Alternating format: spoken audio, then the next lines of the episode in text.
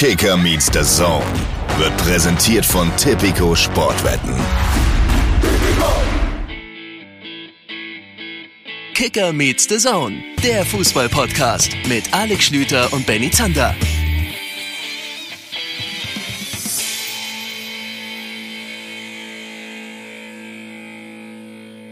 Liebe Fußballfreunde, ich präsentiere Alex Schlüter. Schönen guten Tag, liebe Fußballfreunde. Ich nehme diesen Ball gerne auf, wie wir Fußballjournalisten gerne mal sagen, und wage den kurzen Doppelpass mit Benny Zander. Guten Tag. Verdammt, ich dachte eigentlich, dass du eine Sekunde länger zögerst, weil du dir denkst, ah, er hat sich doch bestimmt wieder irgendwas aktuelles Fußball geschehen, jetzt kommt wieder was mit dem Privatjet und so. Und das ich hatte eigentlich darauf gehofft, dass du ein bisschen irritiert bist, aber du hast es einfach in deiner professionellen Art und Weise so weggeschmunzelt. Verdammt. Nein, das ist okay. Aber weil ich, weil ich auch im Schmunzelmodus bin. Ich bin gut drauf. Es ist, es ist Montag, Mittag. Ich bin, ich bin wirklich gut gelaunt. Es ist, ich habe in den letzten Tagen, du hast das am Rande und meine Instagram-Freunde, meine Instagram-Fußball-Freunde, wie ich sie nenne, natürlich ausführlich, weil ich da versuche, permanent Bericht zu erstatten, auch mitbekommen.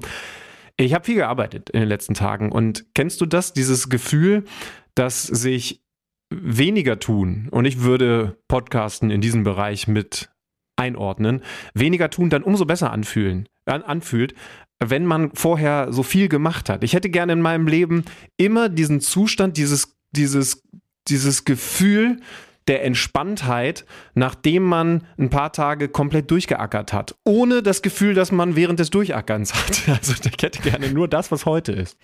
Ich kenne dieses Gefühl. Ich weiß auch, dass das was Gutes ist. Ich weiß zum Beispiel auch, dass es mir extrem gut tun würde, wenn ich als erste Amtshandlung morgens eine Runde Sport machen würde, weil ich weiß, dass ich mich danach besser fühle und was gemacht habe und wach bin und frisch bin. Gleichzeitig kennst du mich. Und noch lieber ist mir das Gefühl, wenn ich dann komplett verstrahlt und eben nicht in den Tag gut starten könnt, um 11 Uhr aufwache äh, und mir denke, naja, gut, dann halt morgen. So. Deswegen, ich bin so hin und her gerissen zwischen diesen beiden Dingen. Ich mag am Leben des Benny Zander schon, dass er am Montagmorgen nicht von, von Hobbys oder Dingen, die er tut, sondern von Amtshandlungen spricht, wenn es zum Beispiel um Joggen geht. Das ist euer Ehren, Mhm. Benny Zander, der in dieser Folge was mit mir zu besprechen hat? Ja, ich hoffe, du bist auch ein bisschen darauf vorbereitet. Also wir sprechen über die Fußball-Bundesliga. Unter anderem auch äh, werfen Ui. wir den Blick mal nach Köln. Wir werden Frankie Lussem in der Leitung haben und der wird uns erklären, was eigentlich jetzt beim FC genau Phase ist. Derby zuletzt gewonnen, jetzt aber irgendwie eine richtige Reibe kassiert. Das gibt's dann später. Genauso haben wir heute noch für euch auf dem Speiseplan den Blick zum Deutschen Fußballbund mal wieder. Ihr habt es schon gelesen. Hannes Wolf, der Direktor des DFB, und Hanno Balic, unter anderem U18-Bundestrainer, sind da, denn Schlütenmann, es geht um die Kinder. Es geht um, um die Zukunft. Die beiden sind in dem Team, in das Benny Zander es egal in welchem Bereich seines Lebens nie schaffen wird, im Kompetenzteam, das sich um die Zukunft des deutschen Fußballs um eben die Nachwuchsarbeit kümmern soll. Was macht man da neu? Ihr werdet das vielleicht immer mal wieder mitbekommen haben. Hannes, Hannes Wolf ist ja ein Künstler darin. Ich frage mich, wie der eigentlich in Mathe gewesen ist, dann äh, auch immer wieder schnell mit Zahlen umzugehen. Ne? Also teilen, teilen Spielfeld in, in, in vier Felder. Hast du schon mal so? Kannst du da so viel hinpacken? So? Da bewundere ich ihn für. Aber das Schöne ist, dass er so ein gewisses Feuer vermittelt, das zeigt, dass da jemand ist, das ist zumindest mal meine erste Einschätzung, der echt Leidenschaft in das reinsteckt, was die Jugendfußballabteilung der Bundesrepublik Deutschland in den nächsten Jahren so umsetzen soll. Wie konkret werden wir hier besprechen, dranbleiben, lohnt sich. Erstmal Bundesliga Matchday 9. Ja, ach, ich bin immer gar nicht so ein Riesenfreund davon, dass das alles jetzt mittlerweile so durchanglizismisiert ist, wenn das ein Begriff sein sollte. Also der neunte Spieltag dieser Fußball-Bundesliga-Saison. Ich werde, möchte von dir unbedingt ein bisschen Stadionluft nachher äh, rüber geschi- geschoben bekommen, denn du warst in der Allianz Arena bei einem ja, durchaus denkwürdigen Spiel. Aber ich würde fast vorschlagen, wenn du damit fein bist, noch weiter oben hier auf meiner Liste steht Frankfurt-Dortmund als für mich das, das Spotlight, das wir setzen sollten an diesem Spieltag. Ja, also so viel zum Thema harte Arbeit. Ich war privat, also so, so halb privat, weil ich kann ja immer sagen, ich bin Podcaster ähm, und, und muss mir diese Spiele anschauen, aber ich war so halb privat in der Allianz Arena am Samstag und war dann voll privat auf der Couch gestern und habe Frankfurt Dortmund auf The Zone geschaut und habe ein Spiel erlebt, das äh, mich durchaus mehr emotionalisiert hat, als ich das so gedacht hätte. Zwei Mannschaften, die unter erschwerten Bedingungen gegeneinander gespielt haben in Frankfurt, denn es hat geschüttet.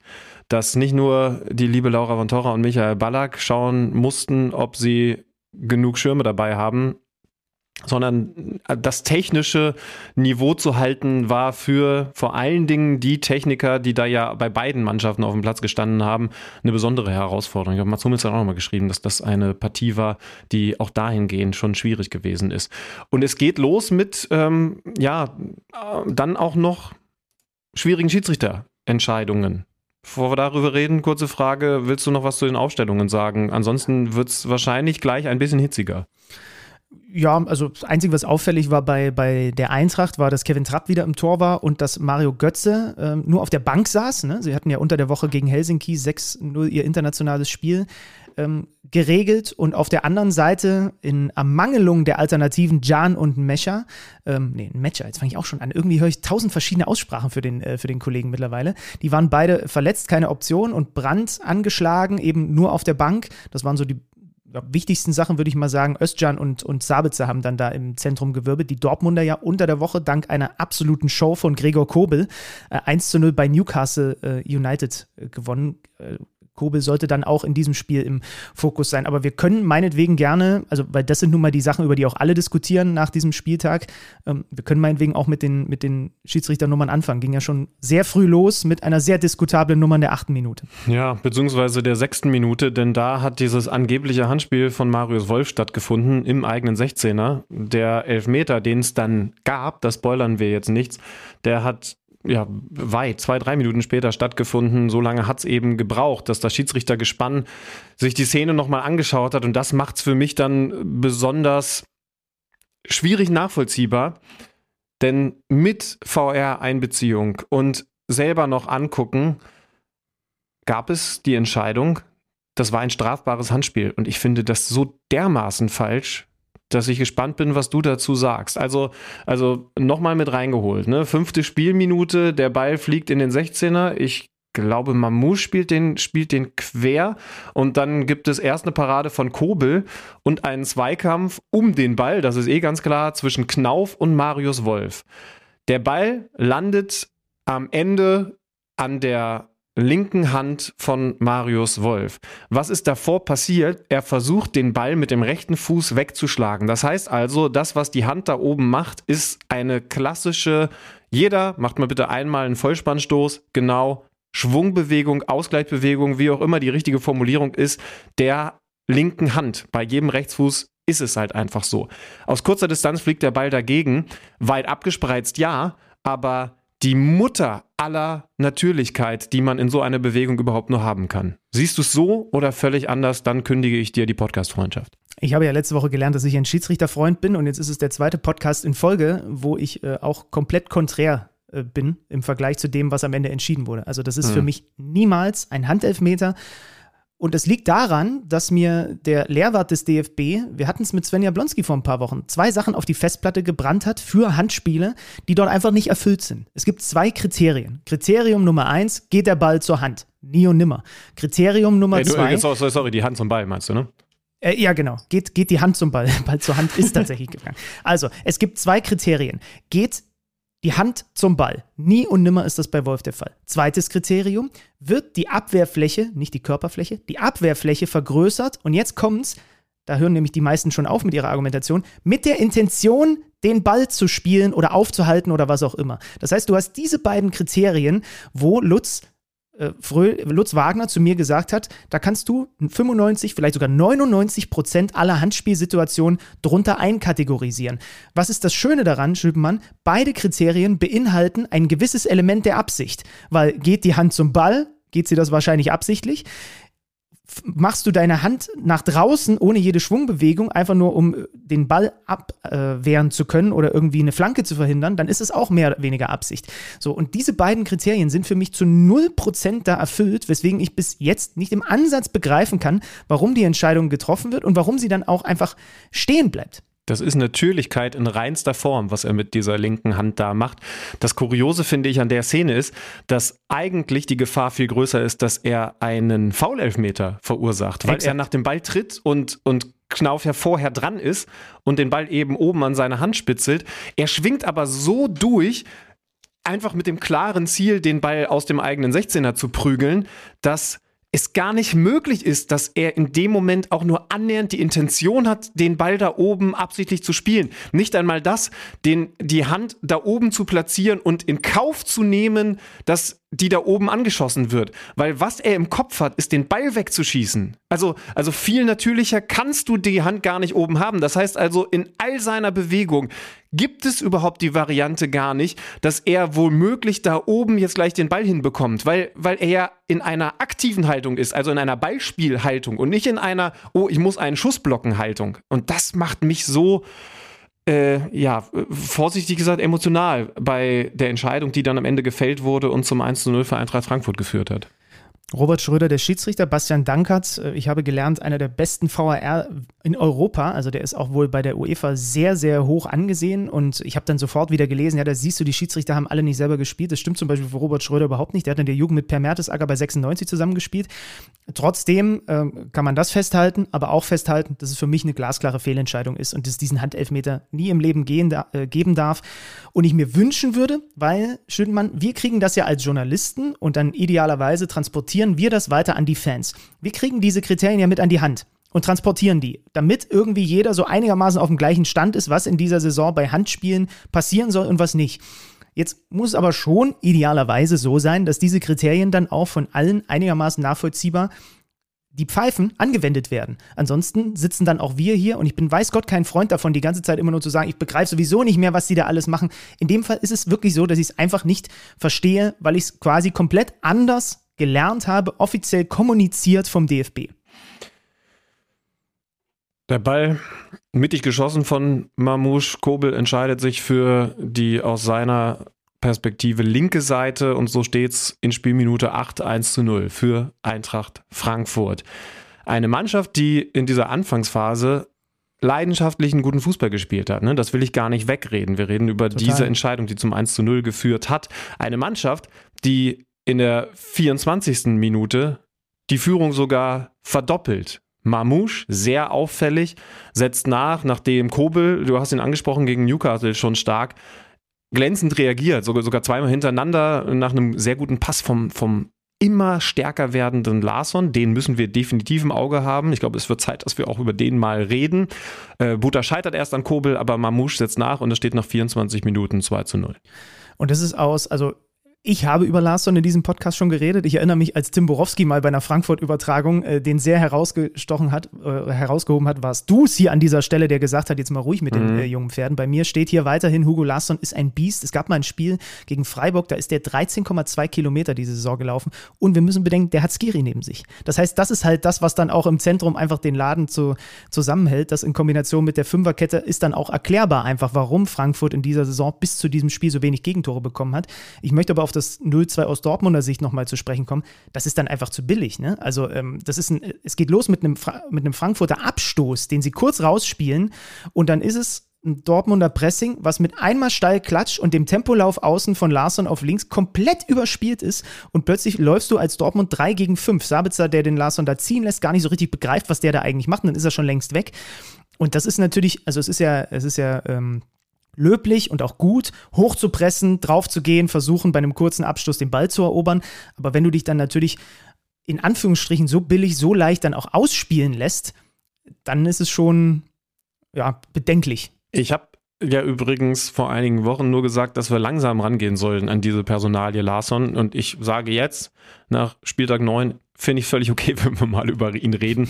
Weil, also jetzt habe ich genug von dem gesehen, um sagen zu können, da ist echt ein Kompliment zu verteilen in Richtung Management-Etage in Hessen, weil sie haben da wieder einen, ich will jetzt nicht sofort sagen, neuen Star in der Bundesliga verpflichtet, ist ja auch von den Anlagen her gar nicht so, so klassisch schillernd äh, wie andere vielleicht, aber auf jeden Fall einen, der Eintracht Frankfurt sofort besser macht.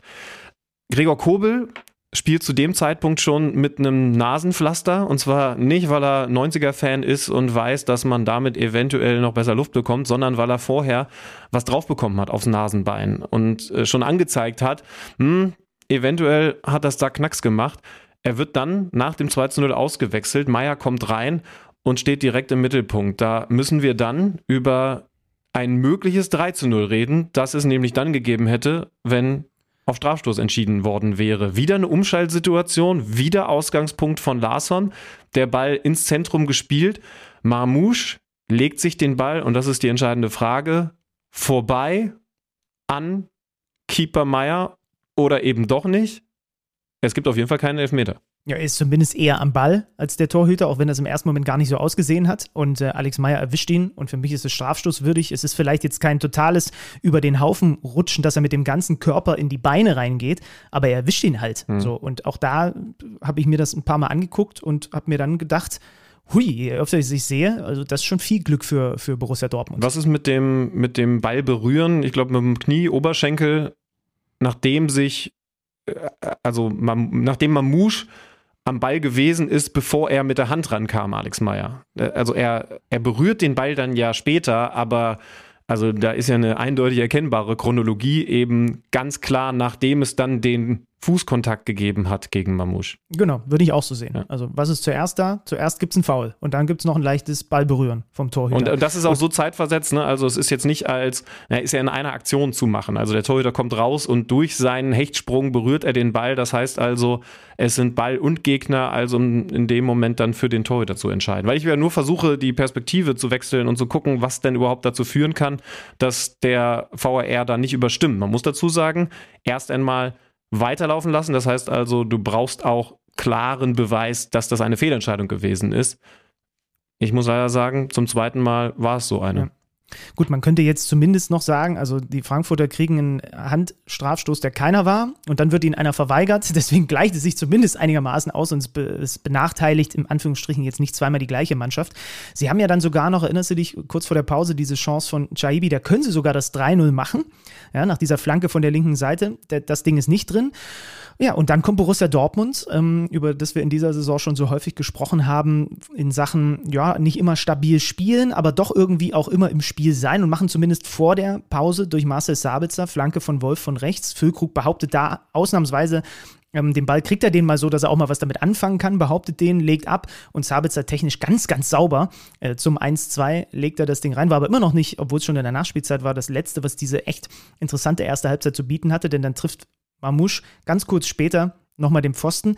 Also es gab dann tatsächlich hinten raus zwei Chancen nochmal, die Dortmund äh, zulässt, rings um, dieses, um diesen eigenen Anschlusstreffer, äh, wo es dann vielleicht sogar das dritte Gegentor gibt und das fasst im Grunde genommen die erste Halbzeit relativ gut zusammen. Ne?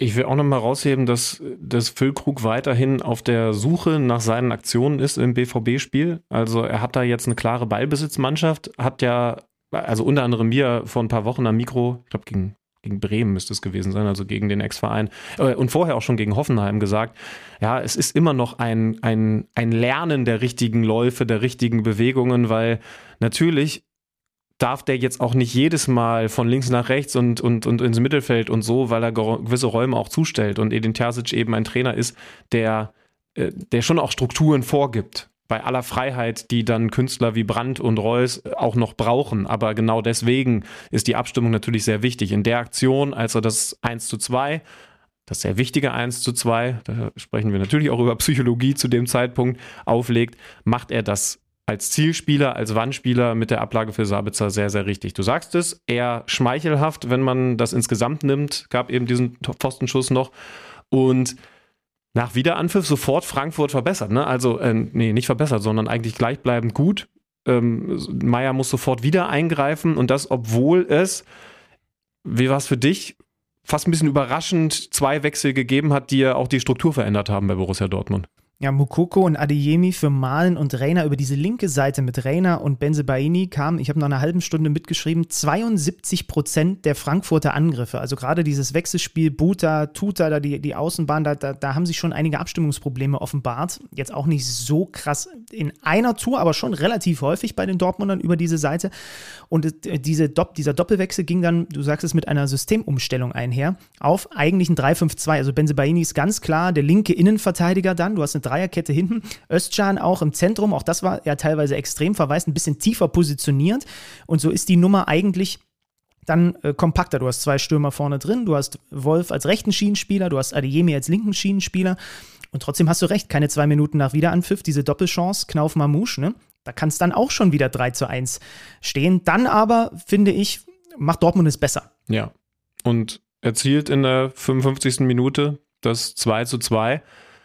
Wir müssen auch da wieder über den Schiedsrichter reden. Da kann ich aber schon vorweg sagen, bin ich am ehesten bei ihm, nämlich das Tor zählen zu lassen, das Mukoko, also als eingewechselter Spieler, erzielt. Ja, bisschen, bisschen Kuddelmuddel, positiv formuliert, gut nachgesetzt von Borussia Dortmund. Trockener Abschluss aus 11, 12 Metern von Mukoko. Der Arm von Kevin Trapp geht in Manuel Neuer Manier hoch, als der Ball dann im Netz liegt, weil Niklas Füllkrug vor ihm, neben ihm, bei ihm steht.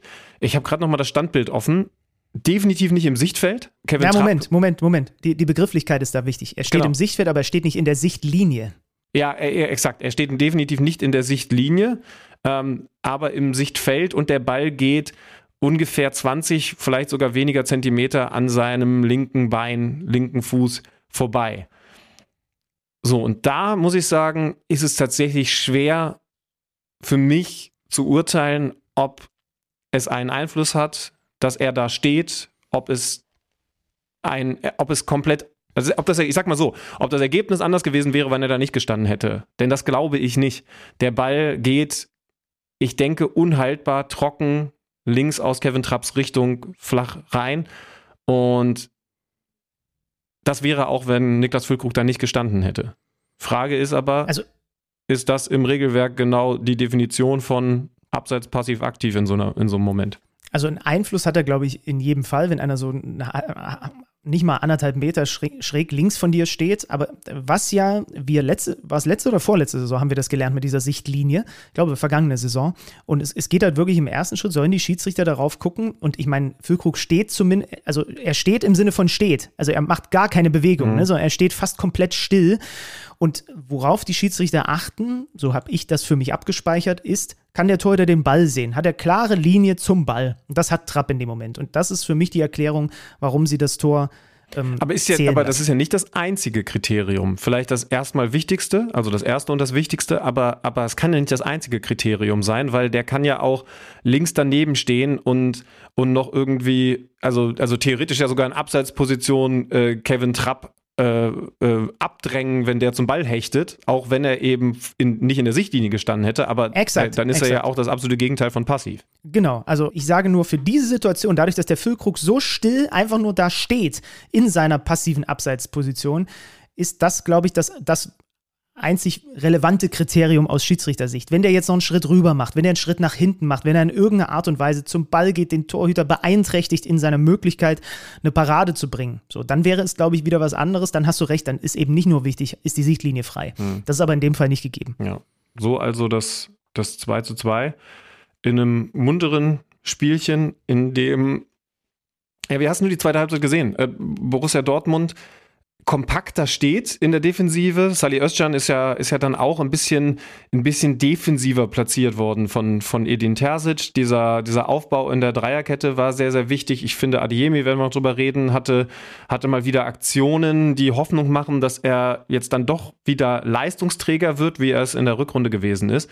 Aber das Tor fällt auf der anderen Seite ähm, nach ganz viel Tollem und kann man das, das sagen, auch auch dem nötigen Glück, dass es dann bei, bei Tempo-Fußball, bei direktem Fußball braucht.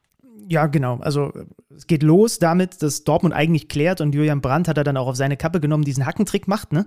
wodurch mhm. die Frankfurter sofort wieder im Ballbesitz kommen und dann Skiri halb rechts Scheibi findet. Äh, der, du hast, sagst vollkommen zu Recht, hat er auch einfach Glück bei der Ballmitnahme. So, ja. Der Abschluss ist dann eiskalt, aber dass er den so mitnimmt, das war jetzt nicht unbedingt so geplant. Und trotzdem hast du halt Fehlerquelle Nummer eins Brandt, du hast Benzebaini, der äh, wieder eine Spur zu schlafmützig ist und den Scheibi gar nicht checkt. Für mich fehlt da auch zum Beispiel Özcan zentral zentral vor der Abwehrkette, weil er sich noch einen Schritt mit rüber auf die andere Seite bewegt, obwohl da definitiv genug Dortmunder Personal gewesen ist. Und ich glaube, wenn ich es richtig in Erinnerung habe, auch da nach dem Tor, irgendwann hat die Kamera dann weggeschaltet, äh, Mats Hummels in Richtung Özcan zeigt, hier, dein Raum, da vor der Abwehr, ne, der war dann halt auch nicht besetzt, weil er sich noch mit rüber hat äh, bewegt. Zumindest, wenn ich mich jetzt äh, ganz richtig entsinne. Also da sind dann auch einfach wieder so ein paar Fehler gewesen äh, von äh, Borussia Dortmund, die dann eben äh, Frankfurt eiskalt bestraft. Und sind wir ehrlich, die haben danach ja auch noch zwei, drei waren es ja zwei, drei aussichtsreiche Situationen, ne? das 4 zu 2 zu machen. Also auch das hat Julian Brand nach dem Spiel angesprochen. Sie machen ja dann durch ihn in der 82. noch den Ausgleich und nehmen einen Punkt mit.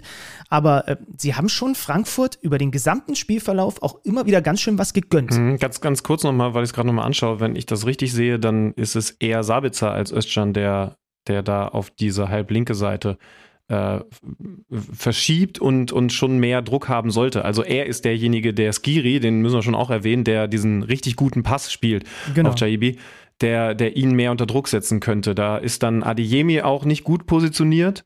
Ähm, ja, und Benzibaini lässt eben den späteren Torschützen überhaupt so frei, dass dieser Pass möglich ist. Rest ist auch ein bisschen Glück, haben wir gesagt. Aber, aber ja, ist schon ein bisschen mehr in der Fehlerkette, da hast du recht. Ja, und dann eben aber, und das ist Dortmund in dieser Saison. Das ist das vierte ja. Mal in dieser Spielzeit, dass man nach Rückstand punktet. Das ist Topwert mit den Augsburgern.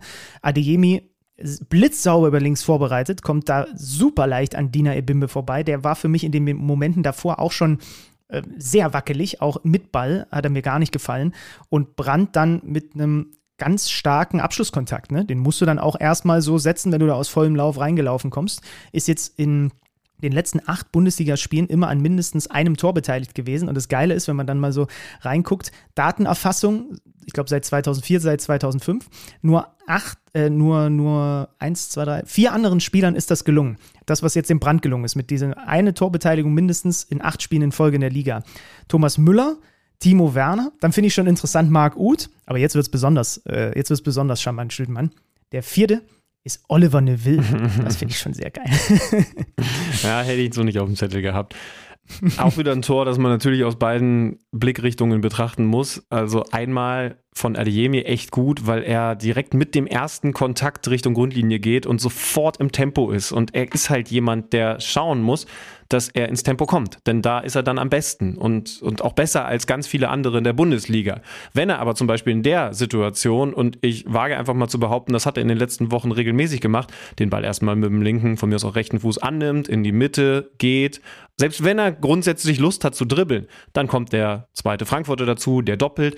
Aber das alles übergeht er halt, indem er sofort mit dem ersten Kontakt Tempo hat. Und dann ist auch Julian Brandt schneller als die Leute in der Innenverteidigung, Tuta und Koch und macht dadurch dann ein einfaches Tor. Und das ist dann die andere Perspektive, dass natürlich so einfach nicht fallen darf aus Sicht der Frankfurter, weil da draußen einfach nur ein Laufduell ne, ist ja ein ganz klassischer Aufbauangriff von Borussia Dortmund. Das heißt also, Frankfurt steht ja eigentlich gestaffelt und lässt draußen einen im 1 gegen 1 durchlaufen und lässt dann in der Mitte einen zwischen die Innenverteidiger kommen, der, ja, ist nicht leicht, hast recht, aber der halt aus fünf Metern abschließen darf oder vielleicht sogar nur vier, ist natürlich viel zu leicht. Und trotzdem hast du recht, Dortmund dieses Jahr ist ein Dortmund, das völlig anders beschrieben wird von uns und von ganz vielen anderen auch als in den letzten Jahren. Ne? Also es ist, es ist nicht mehr so sexy, aber es ist im Moment zumindest sehr viel effizienter.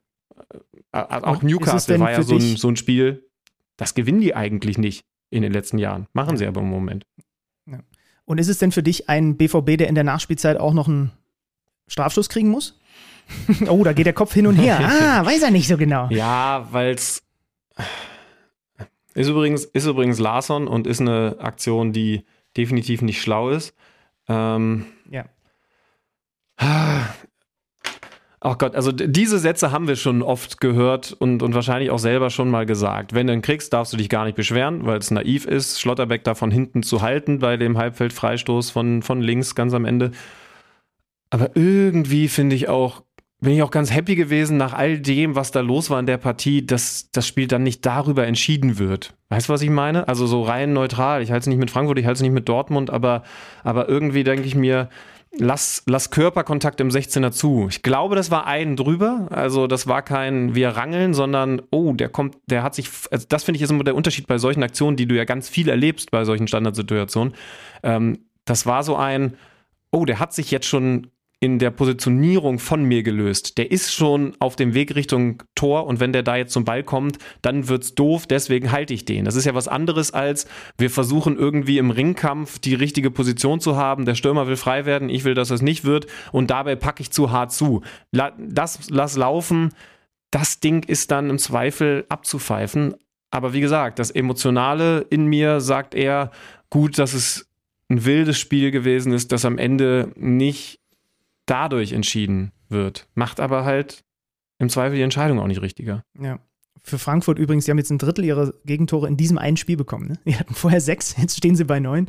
Ähm, wie gesagt, wir kriegen immer mehr ein Gefühl dafür und äh, werden das dann äh, demnächst auch noch mal ein bisschen mehr mit der Lupe beleuchten. War auf jeden Fall für mich das äh, ja, war eigentlich so das Highlight dieses Spieltags, finde ich, dieses Spiel. Mit allem, was da drin war, leider eben auch so ein paar Schiedsrichterentscheidungen, die ich komplett anders gesehen habe. Aber das hat schon Bock gemacht. Ja, wenn ich jetzt gerade gesagt habe, über Dortmund reden wir anders als in den letzten Jahren. Stehen in der Tabelle auf der 4 mit 21 Punkten. Das ist absolut okay, so wie es jetzt punktemäßig da ist. Dann finde ich krass, dass man, wenn man jetzt über das andere Sonntagsspiel redet, Leverkusen gegen Freiburg, schon in einen Slang verfällt, der sich auch erst in den letzten Wochen etabliert hat, und zwar bei, bei der Werkself, bei Bayern 04 Leverkusen.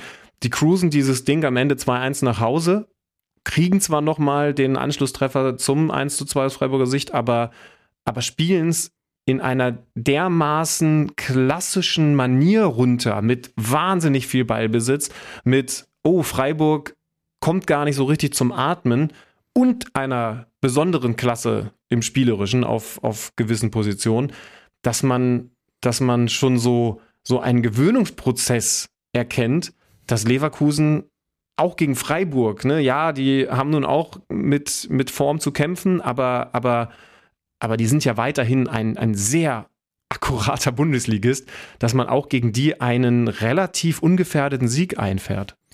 Ich habe da parallel, um das hier nochmal zu droppen, äh, damit ich auch so ein bisschen den Hochkulturanstrich bekomme, ich habe da parallel währenddessen mein Bücherregal eingeräumt, weil es hier ja immer noch total chaotisch ist und habe dann in der Halbzeitpause auf die Zahlen geguckt und habe dann zweimal hingucken müssen, weil ich habe schon gecheckt natürlich parallel, das ist ganz schön dominant, was Leverkusen da macht, aber da stand einfach eine 82, 82 Prozent Ballbesitz für Leverkusen in der ersten Halbzeit, 12 zu 2 Torschüsse, äh, super schnell die Bälle wieder zurückerobert und dann halt ein Weltklasse-Tor von Florian Wirz in der 36. Minute, der nimmt Höhler da einmal aber komplett mit ins Karussell, war unter der Woche äh, gegen Karabakh ja schon an vier Toren direkt beteiligt und auch die Zahlen habe ich nochmal rausgesucht zu ihm in diesem Spiel, weil er wirklich der, der mit Abstand überragende war, hat dann auch noch nochmal die Latte getroffen in der zweiten Halbzeit. Drei Torschüsse, drei Torschussvorlagen, soweit so gut. 74% Ballaktion, immer anspielbar. Passquote 91% Im Angriffsdrittel immer noch 85% Passquote. Neun Dribblings und, jetzt kommt auch noch was Interessantes, was in diesem Spiel auch, finde ich, hier und da echt offensichtlich war acht Balleroberungen. Ne? Also nur Palacios hat bei Leverkusen häufiger die Kugel für seine Mannschaft zurückerobert als Florian Wirz. Und das ist dann halt schon, Christian Streich hat es nach dem Spiel auch gesagt, hat auch noch Leroy Sané mit reingenommen. Äh, das ist schon, das ist schon bemerkenswert, dem Jungen dann so beim Spielen zuzugucken. Und wir hoffen, dass er fit bleibt und das weiter noch ganz oft machen kann. Das ist das zweite Sonntagsspiel. Dann sprechen wir über den Samstag, während Benny Zander sein Bücherregal einsortiert bin ich in feinster Loge. Das mache ich ja nun nicht oft, aber dieses Mal war ich in der Allianz Arena gewesen und habe ein wie ich vermutet hatte, deutliches Spiel zwischen Bayern und Darmstadt gesehen, das aber völlig anders gelaufen ist, als ich es gedacht habe. Nur das Endergebnis war dann doch deutlich. Aber äh, also ich glaube, so ein Fußballspiel habe ich definitiv im Stadion, aber wahrscheinlich auch am Fernseher noch nicht erlebt. Ja, interessant. Du hast doch sogar, hast du nicht damals diesen Fünferpack von Lewandowski kommentiert? Mhm. Also bei den Bayern passieren offenbar ab und zu mal wilde Dinge, wenn du im Stadion bist. Ja, zum Beispiel ein Manuel Neuer, der nach langer Leidenszeit wieder zurück zwischen den Pfosten gewesen ist und äh, also da habe ich dann ein paar Mal drüber nachgedacht, wie, wie geht das jetzt in seinem Kopf ab? Eigentlich ist doch Darmstadt, ne? nichts gegen den Aufsteiger, der sich ja nun auch schon von seiner sehr guten Seite gezeigt hat in dieser Saison. Aber eigentlich ist doch Darmstadt der perfekte Comeback-Gegner. Natürlich im eigenen Stadion, wo er direkt gefeiert wurde, schon bei der Verkündung der Startelf. Und dann ist eigentlich davon auszugehen, dass es eben auch so ein 82% Ballbesitzspiel ist. Joshua Kimmich hat aber andere Pläne verliert erst den Ball und dann auch noch die Berechtigung, weiter auf dem Platz zu stehen, weil er nach vier Minuten eine rote Karte bekommt. Äh, ich weiß gar nicht, da, ja, wir haben gleich noch was vorbereitet. Also da können wir definitiv von einem Rekord für ihn persönlich, den er so gerne abgegeben hätte, sprechen. Und in dem Moment denke ich mir da oben mit meinem äh, Schrimpscocktail, jetzt wird's aber ein ganz anderes Fußballspiel. War es wirklich der Schrimpscocktail oder hast du jetzt nur, also ich, ich fände es sogar gut, wenn du jetzt eigentlich downgegradet hättest, dass es noch was viel dekadenteres gewesen ist und du dachtest, ich nehme stattdessen den Schrimpscocktail, damit ich nicht ganz so abgehoben soll, bin. Soll ich, soll ich dir die Wahrheit erzählen? Ich bin ins, ins Stadion, weil ich abends NBA gemacht habe und äh, die, die liebe Ireti Amojo als, als Expertin, Ex-Nationalspielerin im Basketball, mit dabei hatte und ihr versprochen hatte, Ey, ich erkläre dir mal ein bisschen, was so Fußball äh, angeht, um weil die vorher noch nie im Stadion gewesen ist. Das war ihr allererster Fußballstadionbesuch. Im, Im Basketball ist sie ein absolutes Brain, ähm, eben wie gesagt selber gespielt, aber Fußball für sie absolutes, Neu, absolutes Neuland. Und dann habe ich gedacht, na komm, nimmst du sie ein bisschen an die Hand und erklärst ihr mal, wie so ein klassisches Bayern-Spiel läuft. Und hab dann, also nach der Aktion und dem, was dann in der Folge passiert ist, gesagt, du, pass auf, das habe ich jetzt so auch noch nicht erlebt. Also frühe rote Karte, Bayern in Unterzahl. Natürlich trotzdem die Mannschaft, die zumindest versucht, mehr Ballbesitz zu haben und über diesen Ballbesitz Fußball dann zwar nicht in Führung geht, aber zumindest spielerisch, personell auf Gleichzahl stellt. Klaus Jasula, 18. Minute knapp vorm 16er. Ursprünglich war die Entscheidung Elfer und Gelb, mhm. aber wenn du halt die Notbremse nach VAR-Eingriff vor den 16er verfrachtest und einen Freistoß draus machst, machst dann ist es rot, weil ja ähm, diese, du ja quasi diese große Chance nicht wiederbekommst äh, und dann gibt es die besser härtere gewesen? Bestrafung in dem Fall. Äh, was, was hättest du als Darmstädter, wenn du die Wahl gehabt hättest, genommen? Elfmeter kein Rot ähm, oder, oder Gleichzahl und dafür aber Safe, Safe Elfmeter und äh, kein Rot, ja. weil du selber noch in Überzahl bist. Aber du bist halt gegen die Bayern hinten, ne? Und es ist. Ja, aber du hast einen Mann mehr. Also ich finde schon, ach, wobei, ja, nee, doch, ich bleibe bei Elfmeter und kein Rot. Ja.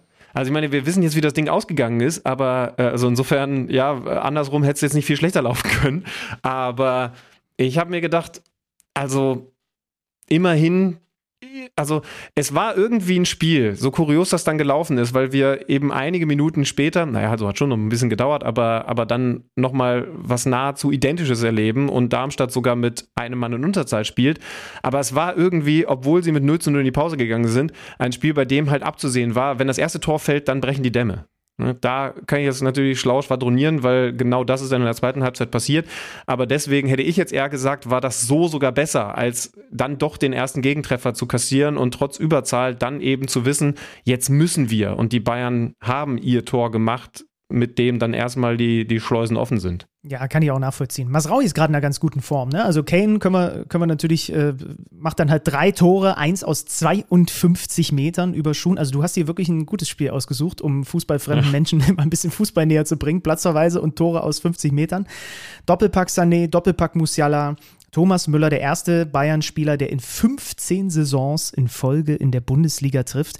Und wie gesagt, ein Masraui, der da draußen ganz gut ankurbelt jetzt auf der Außenbahn. Ich bin mal gespannt, wie das dann in den, äh, wie das dann jetzt auch gerade in den nächsten Wochen, wie gesagt, Dortmund kommt jetzt ja als nächstes, ähm, ohne Kimmich, ja. äh, wie er sich da so anstellt.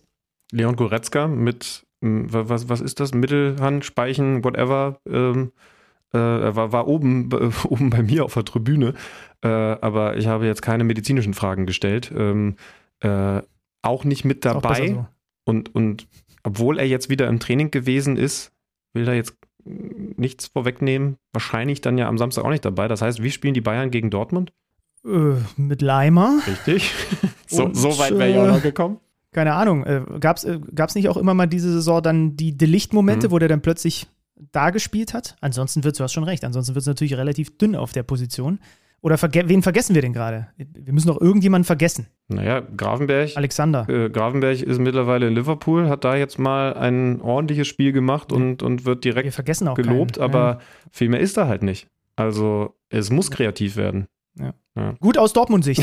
ja, also für den Moment können wir, können wir festhalten, die Bayern mit einer komplizierten ersten Halbzeit. Ich glaube, wir müssen anders als beim Dortmund-Frankfurt-Spiel die roten Karten gar nicht zu genau analysieren gehen mit 0 zu 0 in die Pause und, und spielen sich dann in einen absoluten Rausch. Und, und was das war. Also für, hey, Mojo, für dich nochmal und für alle anderen, komm hier. Das habt ihr noch nicht erlebt.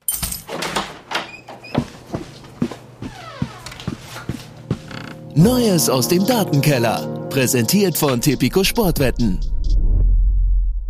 Eine rote Karte nach vier Minuten, drei Platzverweise nach 45 Minuten und acht Tore in einer Halbzeit. Das Spiel der Bayern gegen Darmstadt war ein Spiel für die Geschichtsbücher der Bundesliga.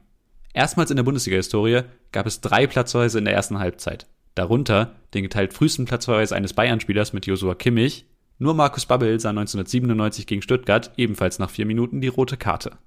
So richtig gestört hat die Bayern der Platzverweis von Kimmich aber überhaupt nicht, denn erstmals in ihrer Bundesliga-Vereinsgeschichte gelangen den Bayern acht Tore in einer Halbzeit. Geschafft haben das überhaupt vorher nur zwei Bundesliga-Teams, Borussia Dortmund 1982 beim 11 zu 1 gegen Bielefeld und Borussia Mönchengladbach 1967 beim 10 zu 0 gegen Borussia Neunkirchen. Doch zurück zum 8 zu 0 der Bayern. Einer der herausragenden Spieler war natürlich wieder einmal Harry Kane mit unter anderem drei Toren. Darunter, warum auch nicht, eins aus über 50 Metern. Der Engländer steht damit bei zwölf Toren nach neun Bundesligaspielen, das schaffte vor ihm noch kein anderer Bundesligaspieler. Und auch dank dieser Kane-Tore kommen die Bayern so nun auf 34 Tore nach neun Spieltagen. Und auch das, und das überrascht nun wirklich nicht, ist natürlich neuer Bundesliga-Rekord.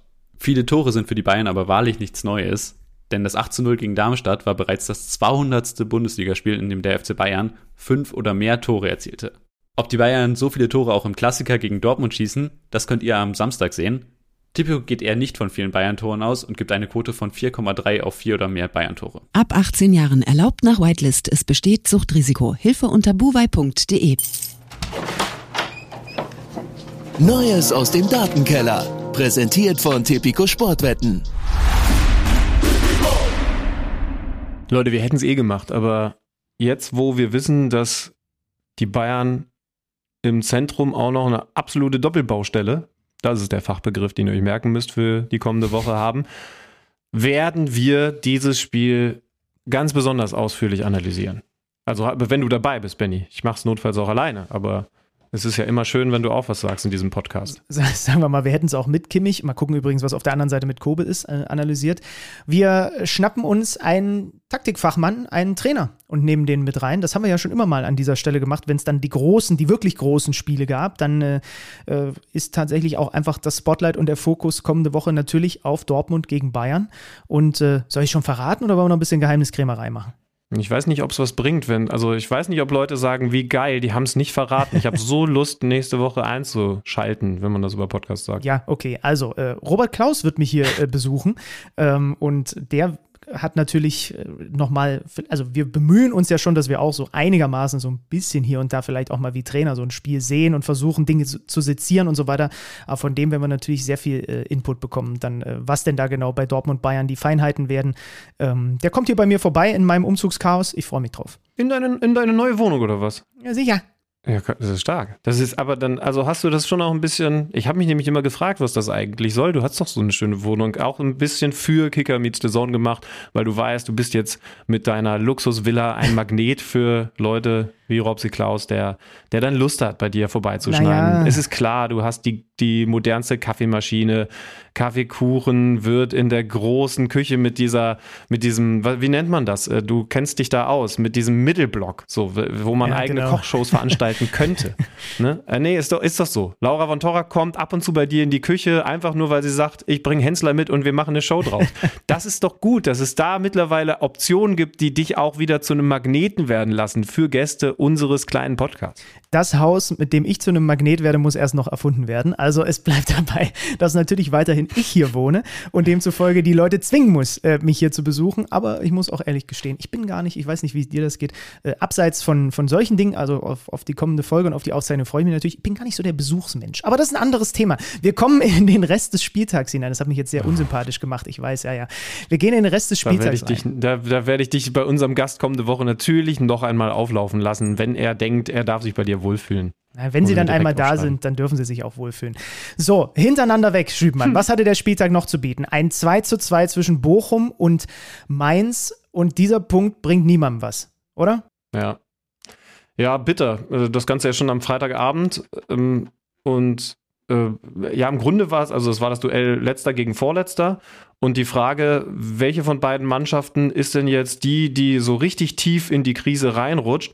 Es sah lange, lange Zeit so aus, als wäre es der erste FSV Mainz 05, weil Bochum bis in die Spielminute 90 plus 6 mit 2-1 in Führung liegt. Geht durch einen Foul-Elfmeter von Stöger in Führung. Dann gibt es äh, in der 59. Minute ein Eigentor von Stotterbeck. Die emotionale Rückkehr von Schlotterbeck in der 82. weil er nämlich ins richtige Tor trifft nach einer Standardsituation, mal wieder Standardsituation, aber dann eben noch leicht abgefälscht mit Pech oder andersrum, Glück für Mainz zum 2 zu 2. Schon wichtig nach der Leistung aus Mainzer Sicht. Sie haben äh, ein paar Mal Zentner hinten drin gehabt, der ihnen ein paar Dinge da echt repariert hat. Und äh, Bo Svensson nach dem Spiel am Zone-Mikrofon, ich habe ihn lange nicht mehr so konsterniert, auch irgendwie so ein bisschen ratlos ähm, erlebt. Er hat ja in der ersten Halbzeit schon nach einer knappen halben Stunde doppelt gewechselt und umgestellt. Also die Viererkette könnte jetzt in Zukunft, äh, hat er auch nach dem Spiel bei uns im Interview gesagt, häufiger eine Option werden. Und das war schon, also das Zitat, das war meilenweit weg davon, was wir erwarten. Wir waren immer einen Schritt langsamer. Wir waren nicht bereit in allen Bereichen des Spiels, sagt der Trainer über die erste Halbzeit seiner Mannschaft. Puh. Ja, und das halt in so einem Spiel, das werden sie auch kapiert haben, in dem es um noch mal ein bisschen mehr als drei Punkte geht, weil halt klar ist, wenn du jetzt auch noch gegen den direkten Nachbarn in der Tabelle, und zwar eben da unten im Keller verlierst, dann ist Polen komplett offen. Also ist bedenklich. Bin gespannt, wie es da, es da weitergeht. Lass uns von der einen zur nächsten bedenklichen Mannschaft kommen. Auch das ist noch irgendwie ungewohnt, wenn man so über Union Berlin spricht. Sie verlieren das nächste Spiel. Sie verlieren bei Werder Bremen mit 0 zu 2. Urs Fischer, auch der hat irgendwie mehr Themen, als er sich jemals hätte erträumen können, stellt dieses Mal Knoche und Bonucci auf. Das war ja eigentlich immer die Frage, wer ist es in der Dreierkette zentral von den beiden. Dieses Mal also an, zusammen mit Jogo Leit, Knoche und Bonucci. Und weil das einfach im Moment Phase ist bei den Eisernen, macht das Eigentor zum 0 zu 1 aus Unioner Sicht genau der Robin Knoche mit so einem ganz klassischen, äh, ja natürlich auch das noch, Kopfball in die falsche Richtung nach Halbfeldflanke verlängert und so läufst du dann schon wieder einem Rückstand hinterher. Dann gibt es noch Rot in der zweiten Halbzeit für Rani Kedira, kommt zu spät, trifft Romane Schmid auch voll mit den Stollen auf der Brust und das 2 zu 0 aus Bremer Sicht. Äh, Marvin Duksch, für die ja ein ganz wichtiger Sieg. Äh, ganz wichtig, diese Schwächephase der Unioner dann auch auszunutzen und da den Dreier zu Hause einzusammeln. Toller Pass in die Tiefe von Milos Velkovic, komplett freier Fuß, ja. kriegt keinen Druck. Klar, die Unioner sind auch ein Mann in Unterzahl. Und dann setzt sich Duksch vor Bonucci, der hat ihn im Sichtfeld, in den Rücken von Knoche ab, der das Abseits aufhebt. Und es war ganz interessant, auch nach dem Spiel. Ich weiß nicht, irgendwie war ich an diesem Wochenende so drauf gepolt, immer auf die Verteidiger zu gucken nach Gegentoren, wie Knoche und Bonucci sich gegenseitig erklären, wer da welchen Fehler gemacht hat. Ähm, das macht Duxch dann auch super, ne? wie er den Ball annimmt, wie er ihn über Renault lupft. Dann auch der Torjubel war ja vorher viermal torlos, wie er anzeigt, ja, macht mal ruhig hier, nicht immer so viel, wie war das, die Geste, nicht immer so viel bla bla. Er macht dann sein Tor. Ja, und bei Union kommt jetzt, wir haben ja letzte Woche viel über sie gesprochen, wir müssen es jetzt nicht nochmal in epischer Breite tun, aber äh, zehnte Pleite in Folge, jetzt Pokal in Stuttgart und jetzt kommen plötzlich noch diese anderen Faktoren mit dazu, dass der Fofana dem Trainer den Handschlag verweigert und das in einer einwöchigen Suspendierung mündet, dass Bonucci in den Schlagzeilen ist, weil er vermeintlich unzufrieden ist mit seiner Rolle, dass ein Hochkaräter äh, Neuverpflichtung wie Kevin Voller nicht mal eingewechselt wird und äh, dann nimmt das irgendwann halt so eine Dynamik an, ne? Ich bin nächste Woche in Neapel, Union Berlin auch, wenn sie bis dahin nicht komplett auseinanderfallen, aber davon ist nicht auszugehen. Denn die Mannschaft, das muss man dann positiv sagen, hat weiterhin die Rückendeckung von den Fans und wir haben ja auch gerade in der Champions League jetzt Bilder erlebt, die den Verein ja wieder besonders machen und zeigen, dass er besonders ist, dass es eben trotzdem Sprechchöre gibt, dass die Mannschaft vor der eigenen Kurve nicht zerrissen, sondern gefeiert wird. Vielleicht ist das ein etwas zu großes Wort, aber der Rückhalt ist eben da. Bin sehr gespannt. Also auswärts, nachdem es ja in der Königsklasse jetzt auch gar nicht funktioniert hat, in Neapel. Äh, also ich glaube, für mich wird es eine spannende Reise, für Union Berlin noch mehr. Zwei Tore bei diesem Spiel, drei beim ersten Heimdreier von Borussia Mönchengladbach in dieser Saison. 2 zu 1 gegen die äh, Heidenheimer, die das dritte Mal in Folge verlieren. Player ganz früh. Ähm, mal wieder. Die, die Heidenheimer sind einfach viel zu anfällig nach Standardsituationen, fangen sich ja, beide. das darf dir nicht passieren als Aufsteiger. Das ist Finde total ich das größte bitter. Problem. Es sind jetzt, glaube ich, schon zehn Gegentore nach ruhendem Bell, nachdem Dingschi zwischenzeitlich äh, ausleiht. Offenbar sind die Stand, also vor allem die Ecken der Gladbacher auch sehr gefährlich. Da haben sie nämlich schon einige Tore erzielt. Hinten raus, auch das nochmal wichtig, Moritz Nikolas, äh, der Umlin-Vertreter, der dann da nochmal super gegen Kleindienst hält. Ähm, und bei den Gladbachern, ja, wir, wir bleiben weiter im Schwebezustand, wie, wie die Mannschaft irgendwie auch. Ähm, vielleicht kann das ja mal was auslösen. Ich weiß es nicht. Ich setze mittlerweile nicht mehr drauf. Wir gucken einfach, was in den kommenden Spielen passiert. Ähm, was, was natürlich was ausgelöst hat, ist bei Augsburg der Trainerwechsel. Ne? Also äh, Jes Torup jetzt mit sechs Punkten aus zwei Spielen jeweils nach Rückstand und gegen Wolfsburg, auch wenn du zu Hause spielst, musst du dann nach 1-2 zur Pause auch erstmal zurückkommen. Der VW Wolfsburg befindet sich selber gerade in so einem Schwebezustand. Also die nächste Niederlage, nachdem das zu Saisonbeginn ja gut ausgesehen hat. 1 zu 0 durch Tietz. Bisschen Glück, weil es, ich glaube, wirklich innerhalb von einer Millisekunde drei Kontakte Tietz, Lacroix, Tietz gibt. Am Ende ist der Ball im Tor der Wolfsburger die aber zurückkommen, weil Jonas Wind mal wieder trifft, die Lücke findet im 16er und gut abschließt. Dann holt Swanberg einen Elfmeter raus, den Lovro Meyer verwandelt. Da hatte Wolfsburg zuletzt Probleme. Er macht das sicher. Kann mir gut vorstellen, dass er damit dann auch jetzt erst einmal als Elfmeterschütze gesetzt ist. In der Verteidigung ist im Moment keiner so richtig gesetzt, weil Wolfsburg da ungewohnte Schwächen zeigt. Zum Beispiel durch Bornau. Sebastian Bornau hat ein Eigentor, das, ja, ich sag mal, in, in Unorthodoxheit Robin Knoche beim Werder Union Spiel noch übertrifft. So steht es 2 zu 2 und man muss ehrlich sagen, Wolfsburg hat sich selber auch schwer gemacht, beziehungsweise dieses Ding auch so ein bisschen erbettelt, weil man nicht weiter nach vorne gespielt hat nach der 2 zu 1 Führung, sondern nur auf Verteidigen aus war und auf Umschalten. Das Gegenteil aber passiert. Arno Engels nach Flanke von Jago zum 3 zu 2. Es gibt dann für den Ex-Wolfsburger Udo Kai noch eine gelb-rote Karte, aber Augsburg mit neuem Coach bringt das Ding über die Linie, holt den nächsten Dreier.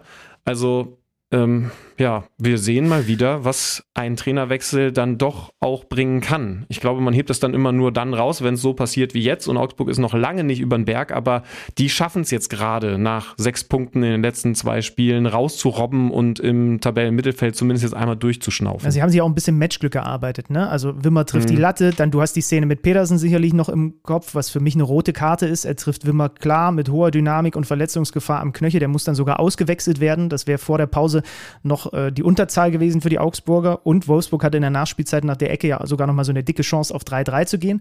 Aber das ist dann, und da sitzt du dann, glaube ich, auch manchmal als Ex-Trainer jetzt Enrico Maaßen da und denkst dir, ja, ja, okay, okay, so ist es dann also jetzt, ne? Also die Würfel fallen dann jetzt so rum, während sie bei mir dann halt immer andersrum fallen. Ja. Zwei Mannschaften, die solche Probleme im Moment eigentlich gar nicht haben, sind ebenfalls am Samstagnachmittag aufeinander getroffen. Stuttgart-Hoffenheim. Girassi bei Stuttgart, habt ihr mitbekommen, verletzt. Undarf dafür in der Spitze in der Startelf. Man liegt relativ schnell hinten, weil sich Wechhorst gegen Stiller durchsetzt. Bayer im Moment als Unterschiedsspieler bei Hoffenheim mal wieder seine Laufstärke einsetzt und Prömel nachsetzen kann zum, zum 1 zu 0. Ähm, es, ist, es ist schon erstaunlich, wie sich diese Mannschaft von Pellegrino Materazzo war ja ein Ex-Ex-Duell im Moment entwickelt hat. Ne? Also der Ex-Trainer vom VfB Stuttgart mit Hoffenheim jetzt sehr erfolgreich, der Ex-Hoffenheim-Trainer mit dem VfB, nämlich Sebastian Höhnes, gerade sehr erfolgreich.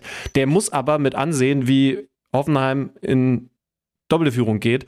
2 zu 0, Elfmeter von Weghorst. Ja, da hat nichts mehr dazwischen gepasst. Links unten an den Pfosten und rein. Vorher hat Bayern eine Hand im Gesicht gespürt. Auch das finde ich eine klare, richtige Entscheidung. Und da sind wir dann wieder bei einer VAR-Situation, die pro VAR spricht, denn das ist ein absolut strafbarer Handeinsatz und da ist es dann gut, dass die Bilder verlangsamt das Ganze nochmal auflösen. Finde ich zumindest. Ja, vorher hätte, finde ich auch, vorher hätte Undaf äh, schon äh, das 1-1 machen können nach einem Fehlpass von Grilic. Der war sowieso nur mhm. im Fokus, der verschießt nämlich. Ist übrigens, Entschuldige, ist übrigens eine Aktion, ähm, wo man schon sagen kann und als Stuttgart-Fan ganz sicherlich in dem Moment auch gesagt hat, den macht Girassi halt ja, in ja. der Form, ne?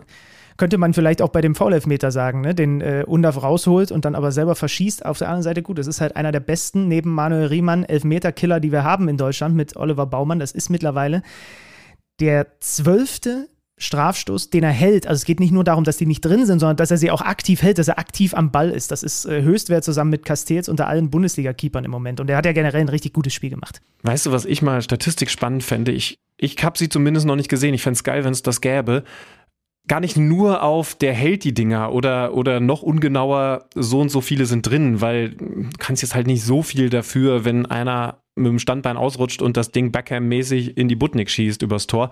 Aber wie oft ein Torhüter die richtige Ecke hat, Das finde ich schon sehr spannend. Denn dann ist es ja immer noch so, dass er nichts dafür kann, wenn der Ball, bei Wechhorst war es ja ein gutes Beispiel, Ja. ne? so geschossen ist wie von dem in Andi Breme Gedächtnismanier. Aber du kannst halt was dafür, wenn du dich auf lange Sicht mit großer Fallzahl so regelmäßig für die richtige Ecke entscheidest, weil du gut liest, weil du dich gut vorbereitest, weil du vielleicht das nötige Bauchgefühl hast, whatever. Aber ich habe das Gefühl, bei Baumann ist das eine 90%-Quote, dass der eben nicht verladen wird, sich auch nicht ausgucken lässt, sondern in der richtigen Ecke ist. Und da ist er dann auch so dran gewesen, weil Undaf den nicht total schlecht, aber eben auf keinen Fall gut genug schießt und das Ding rausholt. Dann gibt es aber doch den Anschlusstreffer. Gute Stunde gespielt. Führig, tolle Kombination. Doppelpass durchs Zentrum. Undaf mit der Hacke. Führig äh, schiebt den dann an Baumann. Ausnahmsweise, muss man in diesem Spiel sagen, mal vorbei. Aber eben nur fünf Minuten später wieder Hoffenheim mit Robert Sko von halb links mit links an den Innenpfosten. Sah irgendwie ein bisschen komisch aus. Nübel ist auch fast dran. Ich dachte eigentlich, das wäre so ein Schuss, den kratzt er dann da noch irgendwie raus, ohne ihm da jetzt einen riesen Peter hinschieben zu wollen. Dann wieder Undaf an dem Pfosten. Also der war nur im Fokus und irgendwann trifft er dann doch 73. Minute, viertes Saisontor, abgefälschte Flanke, äh, landet erst am Pfosten und dann ist er zur Stelle, nickt ein. Der braucht pro Torbeteiligung 45 Minuten bislang in dieser Saison. Das ist schon eine ganz gute Quote. Und hinten raus, wie gesagt, dann Baumann. Hält gegen Silas, hält gegen Anton, hält gegen Mio und hält Hoffenheim den Sieg fest. Kein Beinbruch für den VfB Stuttgart, der somit von den Bayern überholt wird, aber jetzt halt auf der 3 steht. Und dann wisst ihr halt auch schon, dass man da jetzt nicht direkt die Krise ausrufen muss. Das ist im Moment beim ersten FC Köln etwas anders. Ich möchte Benny Zander zitieren, da müssen wir wahrscheinlich den großen Peter rausholen und, und darüber reden, dass es bei den Kölnern aktuell auf der 17 nur ein Sieg, vier Punkte im Moment eben überhaupt nicht mehr so rosig aussieht, wie es das ja in den letzten Jahren regelmäßig ausgesehen hat, seit Steffen Baumgart da ist. 0 zu 6 gegen RB Leipzig. Äh, vielleicht einmal, bevor wir dann in Köln anrufen und uns das Ganze aufdröseln lassen. Aus Leipziger Sicht ein Sieg, ich würde es mal so zusammenfassen, der sowohl den RB-Fußball, den Marco Rose sehen will, zeigt und der eben aber auch zeigt, was da für Einzelkünstler da sind. Xavi macht Lust, Openda zeigt äh, der tiefste Sch- Körperschwerpunkt, der in den Strafräumen dieser Liga so rumläuft, was er für Qualitäten hat. Die beiden im Zusammenspiel besonders gut. Hast du noch was Ergänzendes? Ja, was ich gar nicht so auf dem Schirm hatte, die sind ja offensiv herausragend diese Saison. Das haben wir natürlich immer wieder vor Augen geführt bekommen. Also auch schon das fünfte Mal, dass sie zu Null spielen. Ja? Ähm, Timo Werner durfte jetzt mal wieder ein bisschen Selbstvertrauen sammeln. Und aber natürlich haben sie den Sieg auch teuer erkauft. Ne? Denn sieben Minuten nach Einwechslung, Dani Olmo fällt nach Kilian Foul auf seine Schulter, Schulter-Eckgelenkssprengung, Hinrunden aus. Das schmerzt aus Leipziger Sicht extrem. mir im Kicker-Manager-Spiel noch wichtiger, aber eben Leipzig und ihm selber ist brutal. Ist sowieso der brutalste Begriff, den es in der Medizin gibt, habe ich so das Gefühl. ja. Zumindest kenne ich keinen. Also, dass da etwas gesprengt wird im Körper, finde ich weiterhin im Negativen faszinierend. Und da sind wir dann beim Stichwort 1. FC Köln. Lass uns Frankie anrufen. Frank Lusem, seit so vielen Jahren bei den Geißböcken unterwegs. Wenn, dann kann er uns erklären, was da gerade passiert ist mit dem FC. Werbung. Leute, kurze Pause. Ihr wisst hoffentlich, dass wir in diesem kleinen aber feinen Podcast versuchen, euch an die Welt des Fußballs möglichst nah ranzuführen, euch mit den Größen unserer Lieblingssportart irgendwie zu connecten. Wer schafft? EA Sports, SC24, sogar noch ein bisschen besser. In diesen Tagen zumindest. Ja, weil wenn ihr ganz viel Glück habt, das ist jetzt seit dem Wochenende äh, rausgekommen, dann könnt ihr dagegen aktuelle Bundesliga-Profis spielen. Also äh, auf, auf, auf der Plattform X äh, geistern plötzlich Screenshots rum davon, dass man offenbar gegen Mattis Tell dieses Spiel spielen kann. Das finde ich schon ganz geil eigentlich.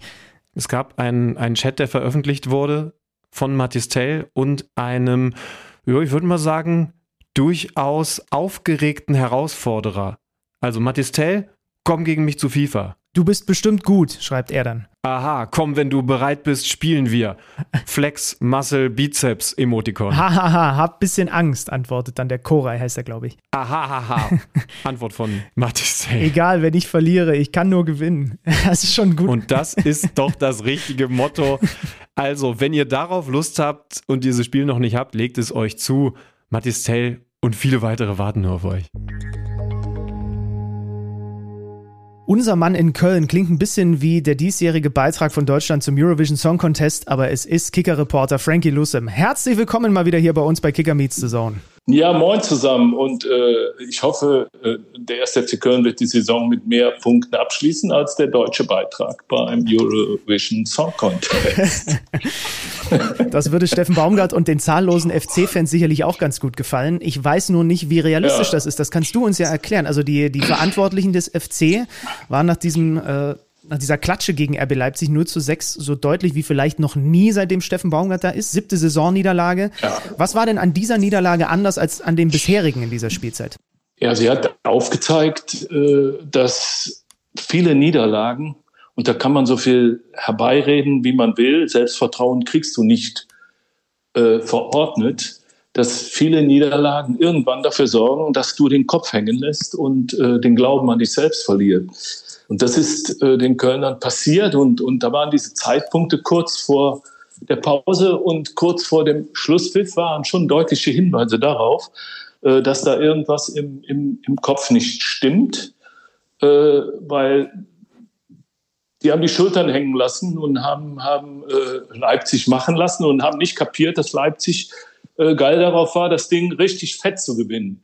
Und äh, da muss ich sagen, das, das habe ich so von den Kölnern auch äh, lange, lange nicht mehr gesehen. Und äh, wenn das ja jetzt keine Rückbesinnung auf die Leistungen, die man schon mal gezeigt hat, äh, äh, gibt, dann werden auch Gegner wie Lautern im Pokal oder Bochum äh, oder Augsburg, Bochum in den nächsten Wochen äh, zu unbezwingbaren Riesen für die Kölner. Vor allen Dingen, weil das alles drei Mannschaften sind, die vielleicht fußballerisch nicht zwingend so die, den, den, den, den Himmel runterspielen, aber eben klassische Tugenden haben und, und notfalls auch, auch echt auf dem Platz einen auffressen können. Das macht ja fast ein bisschen Sorge, wenn du auch als, als ja wirklich langjähriger Begleiter so über den FC sprichst. Du hast jetzt diese Kopfthematik angesprochen, dass sie da nicht bereit für waren, was Leipzig ihnen auf der anderen Seite gegeben hat. Ist es Kopf oder ist es das, was sie in den Beinen haben, also eine fehlende spielerische Qualität in dieser Saison? Also ich äh, 70-30 Kopf im Moment. Okay. Weil ich glaube, trotz der Abgänge äh, in den vergangenen zwei Jahren äh, Modest, Özcan, Hector, äh, Skiri, über die jetzt dann aber auch genug gesprochen wurde, äh, ist der erste FC Köln konkurrenzfähig normalerweise äh, gegenüber Heidenheim, Darmstadt, Bochum, Augsburg äh, müsste, müsste sein. Deshalb glaube ich, dass im Moment tritt ein diese Angst vor dem Versagen äh, und, und es kann sich zu einem Strudel entwickeln, der dich tatsächlich runterreißt und dann äh, bist, du, bist du auf einmal deutlich schwächer, als dein Vermögen es hergibt. Wenn ich einen Spieler sehe wie Alidou, Farid Alidou, der ein Sprinter vor dem Herrn ist, der hat beim 1. FC Köln, so wie ich gehört habe, noch nicht einmal die 30er-Marke geknackt oder die 31er-Marke geknackt, ist aber im Training in der Lage, äh, locker über 35 Kilometer schnell zu sprinten. Aber er kriegt es nicht auf den Platz. So, das ist nur einer. Und das sind andere auch, die es einfach nicht regelmäßig auf den Platz kriegen, die wankelmütig sind äh, und, und die offensichtlich nicht genau hinschauen und hinhören, äh, was ihnen da vom Trainer vermittelt wird. Ja, der sagt ja seit vielen Jahren mittlerweile immer wieder, dass er mit dem FC eben diesen eigenen Weg gehen will. Ich glaube, von, von, keinem Trainer habe ich das so gebetsmühlenartig gehört wie von Steffen Baumgart. Wir gehen hier unseren Weg und auch wenn wir zwischendurch mal ein Spiel hoch verlieren, wir gehen den weiter. Wenn das jetzt alles anders klingt, wie groß ist dann die Gefahr, dass die Mannschaft nicht mehr an diesen Weg glaubt? Ich also es war jetzt einmal. Äh, die, die äh, Kölner haben ja in dieser Saison zwar sieben von neun Spielen verloren, äh, haben aber ein sehr wichtiges, also wo es, wo es wirklich eine Drucksituation drumherum gab, gegen Mönchengladbach äh, reichlich souverän gewonnen. Äh, äh, gegen Leverkusen null Chance, überhaupt keine Chance. Äh, aber ansonsten war das immer relativ knapp, ganz in Ordnung äh, vom, vom, von der Performance her. Aber das jetzt gegen Leipzig war das erste Mal. Äh, er wird sich das mit Sicherheit kein zweites Mal so anschauen. Da bin ich felsenfest von überzeugt. Dann springt er eher über die Seitenlinie und kickt mit. Äh, und zwar nicht im Ball, sondern die eigenen Spieler. Äh, aber ich, ich fürchte, wirklich die kommenden zwei Wochen werden äh, Aufschluss darüber geben, wo es letztlich hingeht in dieser Saison. Augsburg, Bochum, das müssen sechs Punkte sein, auch für Selbstverständnis, so es denn noch da ist. Und wenn nicht, dann äh, kann es richtig, richtig bitter werden. Äh, Frankie, ich bin ehrlich, ich bin so hin und her gerissen, weil auf der einen Seite sehe ich ja auch das, was du sagst und was auch Steffen Baumgart ja wiederholt hat. Also der Derby-Sieg ist noch nicht lange her. In den Spielen davor, das waren keine Wir fallen auseinander Leistungen. Auf der anderen Seite ähm, haben wir aber auch hier im Podcast schon immer mal darüber diskutiert und uns die Augen gerieben, wie macht der das eigentlich aus einer Mannschaft, die teilweise absolute Qualitätsspieler hat, aber ich erinnere mich, wir haben letzte Saison auch darüber gesprochen, auch aus Spielern, die vielleicht eigentlich nicht so dieses, äh, dieses gehobene Bundesliga-Niveau haben. Wie schafft er das, dass diese Mannschaft überperformt? Und das ist so die andere Perspektive, die ich so manchmal neige einzunehmen.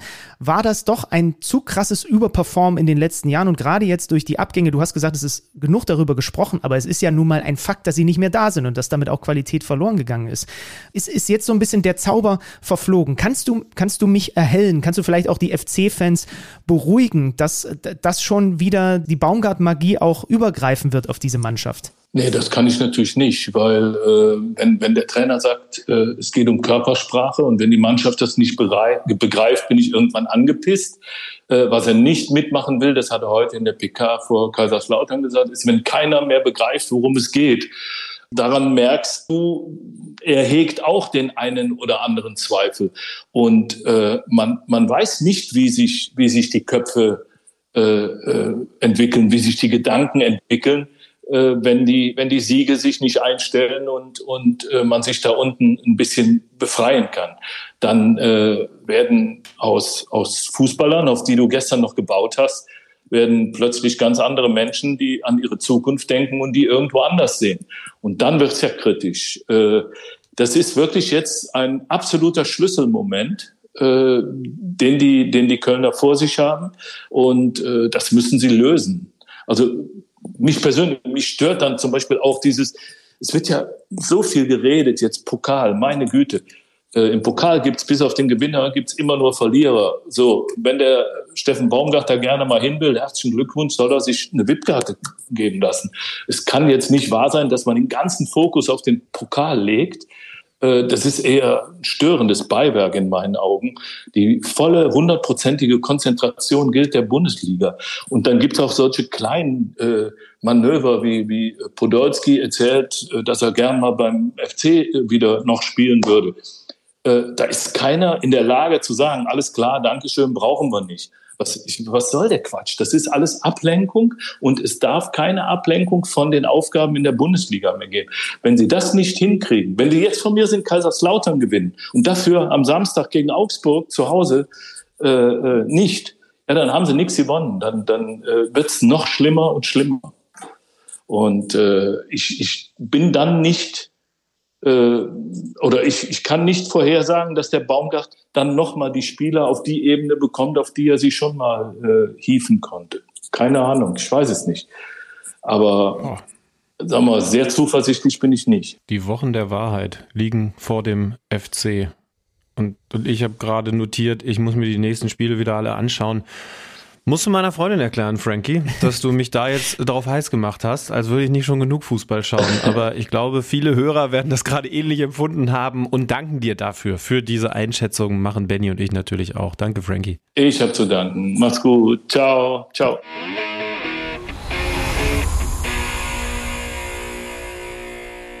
Von diesem neunten Bundesligaspieltag rüber zur, ich mache es jetzt einfach mal total plakativ, Schübenmann, zur Zukunft des deutschen Fußballs. So formulieren wir das jetzt einfach mal. Das ist zumindest das, äh, wo Hannes Wolf und Kollegen beim DFB jetzt gerade antreten und versuchen, den Jugendfußball zu reformieren. Zum einen, was die, was die Spielformate angeht, aber eben auch was das Training angeht.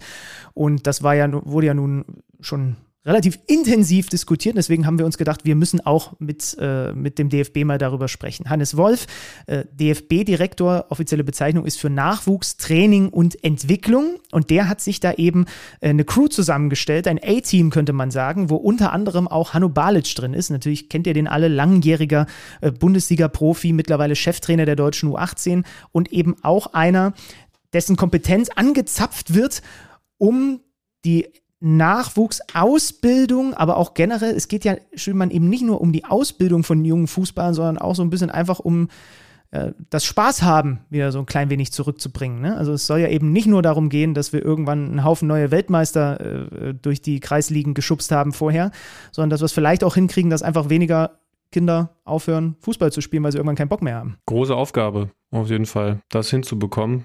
Dann lass es uns doch mal angehen. Das AB-Team, Alex Benny gegen das neue A-Team beim DFB. Ich bin gespannt.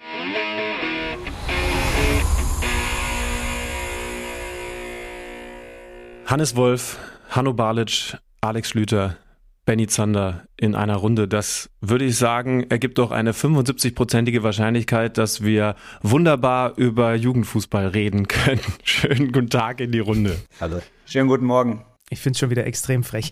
Wir haben hier das DFB oder einen Teil des DFB Jugendfußball-Kompetenz Teams am Start. Äh, das ist etwas, deswegen, äh, Alex, jetzt wissen wir auch, warum wir da kein Teil davon waren, weil das Wort Kompetenz eben in diesem Namen vorkommt.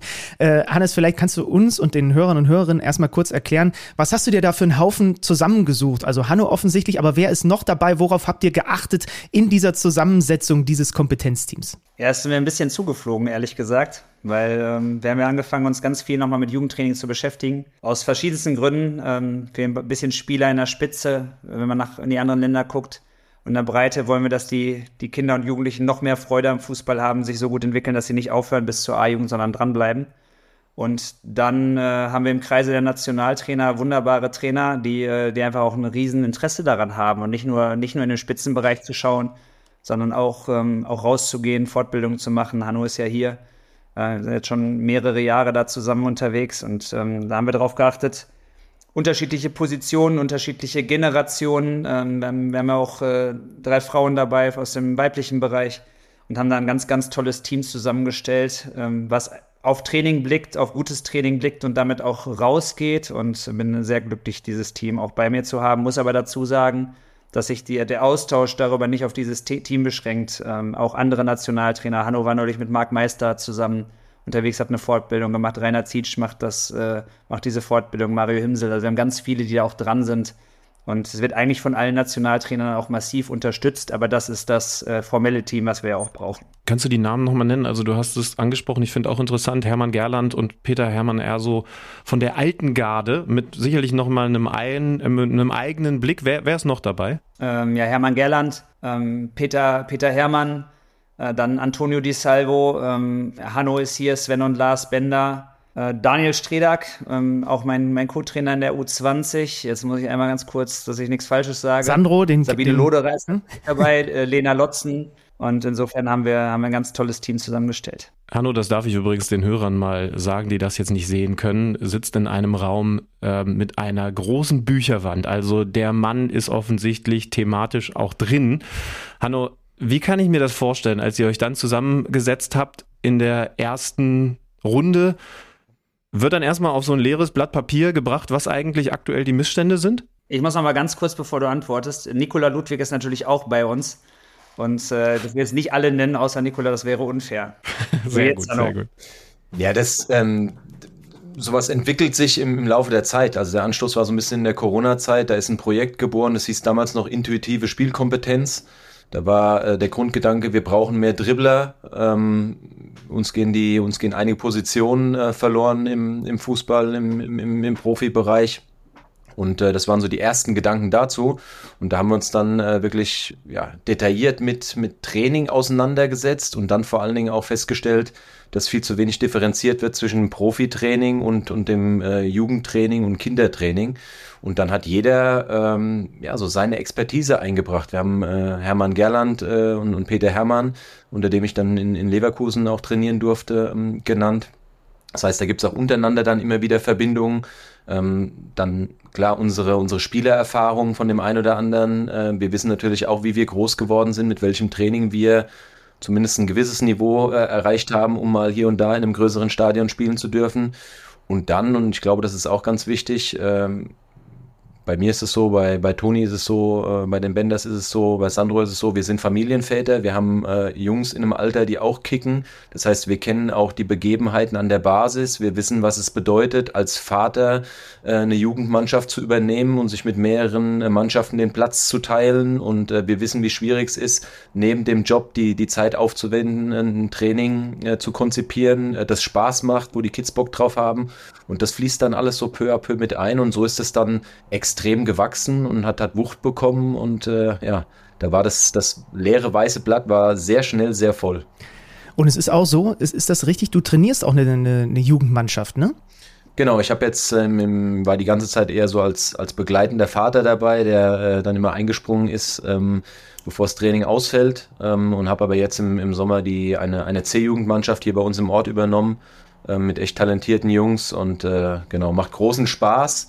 Äh, vor allen Dingen auch zu sehen, ähm, ja, wie unsere Ideen in der praktischen Umsetzung dann auch fruchten, wie die, wie die Kids darin wachsen, wie sie besser werden, was sie, was sie für einen Spaß entwickeln und wie dann auch eine Gruppe zusammenwächst. Das eine ist ja dann auch äh, sportlich zu wachsen, das andere aber auch als Gruppe äh, im, im Sozialen zu wachsen. Und das siehst du dann natürlich vor allen Dingen eher beim, bei einem kleinen Verein hier wie bei uns im hessischen Bensheim. Hannes, wie, wie kontrovers wurde denn da diskutiert? Ihr habt jetzt schon gesagt, da sind unterschiedliche Generationen, da sind äh, äh, Vertreter aus dem Männerbereich, Vertreterinnen aus dem, aus dem Frauenbereich. Wie schnell ist man sich denn auch da überhaupt einig geworden? Oder war das schon so, dass zu Beginn die Köpfe relativ geraucht haben? Ja, ehrlich gesagt äh, haben die gar nicht so geraucht, weil die Diskussionen, die wir öffentlich haben, die, die gehen ja über den Kinderfußball und über den Spielbetrieb. Das heißt, was passiert samstags und sonntags? Am äh, Spieltag, wir machen ja Training oder haben vor allem Training gemacht, Montag bis Freitag. Und da gibt es eine riesige Zustimmung, fast eine uneingeschränkte Zustimmung, ähm, über, darüber, dass Spielen auf Tore wichtig ist, dass kleine Formate wichtig sind, weil einfach jedes Kind, jeder Spieler viel öfter den Ball hat. Äh, ein Beispiel 10 gegen 10, der Stürmer im Bundesligaspiel hat nur 30 Mal den Ball. Wie oft hat er den im Training in einer halben Stunde? Kann man ja ausrechnen, 10 Mal in einem Training, das ist oder in einer halben Stunde Training, das ist viel zu wenig. Also deswegen sind bei den kleinen Spielformen waren wir uns alle einig und dann ging es darum, die beste Rezeptur zu finden, die eine konkrete anwendbare Philosophie daraus zu machen, das heißt auch über die beste Trainingseinheit das darstellbar zu machen, dass einfach jeder Verein das auch umsetzen kann, auch trainerunabhängig. Und dann geht es um die Varianten und da sind immer wieder fantastische Ideen dazugekommen, ähm, in den Feinheiten, in den Details, in der Abstimmung. Deswegen glauben wir, dass wir mittlerweile da schon echt eine, ein cooles Repertoire auch haben, mit, mit verschiedensten Formen, praktisch umsetzbar. Im Foninho fällt auf ein Tor, auf zwei, zwei Tore und auch in der, dem Variantenreichtum eigentlich etwas, was dich durch dein ganzes Fußballerleben tragen kann, was du eigentlich auch dein ganzes Leben machen solltest, weil es am meisten Freude macht und man lernt sogar ganz schön viel da drin. Also ich habe bis jetzt gelernt, es gibt Unterschiede und darauf sollte man Rücksicht nehmen zwischen Herrentraining, Erwachsenentraining und Jugendtraining. Ähm, da habt ihr euch entsprechende Gedanken gemacht. Ein paar Stichworte sind schon gefallen. Wenn ich jetzt überlege, dass man diese, diese Probleme aufs Papier gebracht hat, stelle ich mir dann die nächste Frage, für wen könnt ihr denn eigentlich diese Probleme lösen? Vereine, Schulen, gibt ja doch sehr viel Ambivalenz da. Ja, das Feld ist, ist sehr groß, das wir bespielen können und bespielen wollen. Ich glaube, wir müssen da äh, Schritt für Schritt vorgehen. Ich glaube, dass diese, der Ansatz zu sagen, es ist nicht nur was für die Elite, es ist nicht nur was für die Nachwuchsleistungszentren, sondern es ist genauso eine Trainingsphilosophie für ganz Deutschland, äh, wirklich Niveau und, und altersunabhängig. Das ist schon ein, ein, sehr großes Feld, das wir da bespielen wollen. Und äh, du hast eben angesprochen, Alex, äh, Thema Schule ist dann was, was im, im, im nächsten Schritt auch kommen kann und, und kommen sollte. Weil wir müssen diese, diese Zeit des Fußballspielens auf Tore, das ich in meiner Generation und, und ihr wahrscheinlich auch noch auf dem Bolzplatz erlebt habt, auf dem Schulhof erlebt habt, diese, diese Minuten Fußball spielen, die finden heutzutage nur noch im, im Verein statt, im geregelten äh, Vereinstraining statt. Und wir müssen Felder nebendran schaffen, ähm, wo, die, wo die Jungs und Mädels mehr, mehr kicken können. Und wir müssen das äh, Training in den Vereinen äh, so gestalten, dass da wieder mehr auf Tore gespielt wird. Da fand ich einen Ansatz gut, ich weiß gar nicht, in welchem Interview ich den gelesen habe von dir, Hannes, dass man ähm, diese diese Sichtweise haben muss. Also erstmal geht's ja um die Kinder. Das heißt also, was gefällt den Kindern nicht, was gefällt den, den Trainern. Und ich habe mir gedacht, okay, dann versuche ich das doch in Vorbereitung auf dieses Gespräch auch und überlege, was hat eigentlich dem kleinen Alex damals gut getan, und nicht mit, wie würde ich jetzt meine, meine, meine zukünftigen Profi-Fußballkinder erziehen, ähm, sondern was war für mich toll. Und ich kann tatsächlich sagen, das hast du ja gerade schon mehr als angedeutet, Hanno. Bei mir war es so, mein, mein, meine Freizeit, mein Leben nach der Schule am Nachmittag hat auf dem Sportplatz stattgefunden. Da glaube ich, gibt es Dinge, die man wieder verbessern kann, Hannes, oder? Ja, ähm, hundertprozentig. Jetzt ist es so, wir, wir geben ja jetzt erstmal Informationen darüber, wie wir das Training, was wir haben, verbessern können. Und jetzt, wenn jemand zweimal die Woche Training hat, dann wäre es natürlich wundervoll, wenn dieses Kind zweimal die Woche tolles Training bekommt. Und äh, wir mussten vielleicht als Deutschland nie richtig gut darin sein, Fußball auszubilden, weil du hast es über den Bolzplatz entwickelt und du hast es eigentlich auch auf der Straße entwickelt. Und bei dieser Größe des Landes und bei dem Talentpool, den du hast, kriegst du automatisch gute Spieler. Und äh, dadurch, dass sich das verändert hat, dass wir das Leben anders strukturiert und durchorganisiert haben für die jungen Menschen, ist, das, ist der organisierte Sport viel, viel wichtiger geworden. Und jetzt wollen wir, dass die, die zweimal die Woche trainieren, zweimal die Woche tolles Training kriegen. Die, die dreimal trainieren, dreimal die Woche tolles Training kriegen. Die dann dreimal die Woche trainieren, plus in der Schule vielleicht noch Fußball spielen können. Auch in der, Fuß, in der Schule nicht, vielleicht nicht zwölf gegen zwölf mit einem Ball im offenen Ganztag gespielt wird, sondern irgendwann auch viermal drei gegen drei. Ähm, dass sie da auch noch mehr Ballkontakte bekommen. Wir wollen das äh, an die Stützpunkte bringen, in die Förderung und dann natürlich e-, dementsprechend auch auf das allerhöchste Niveau ähm, für die NLZs, weil da kommen noch Themen dazu, die uns da auf dem, auf dem Top-Niveau in der Ausbildung massiv beeinflusst haben, wie äh, Videoanalyse im, im, im Jugendbereich, was ist vor 2010, die 2014er Weltmeister sind ohne Videoanalyse groß geworden. Im Jugendbereich gab es einfach nicht. War 2010 das erste Mal A-Trainer beim BVB, da gab es das nicht.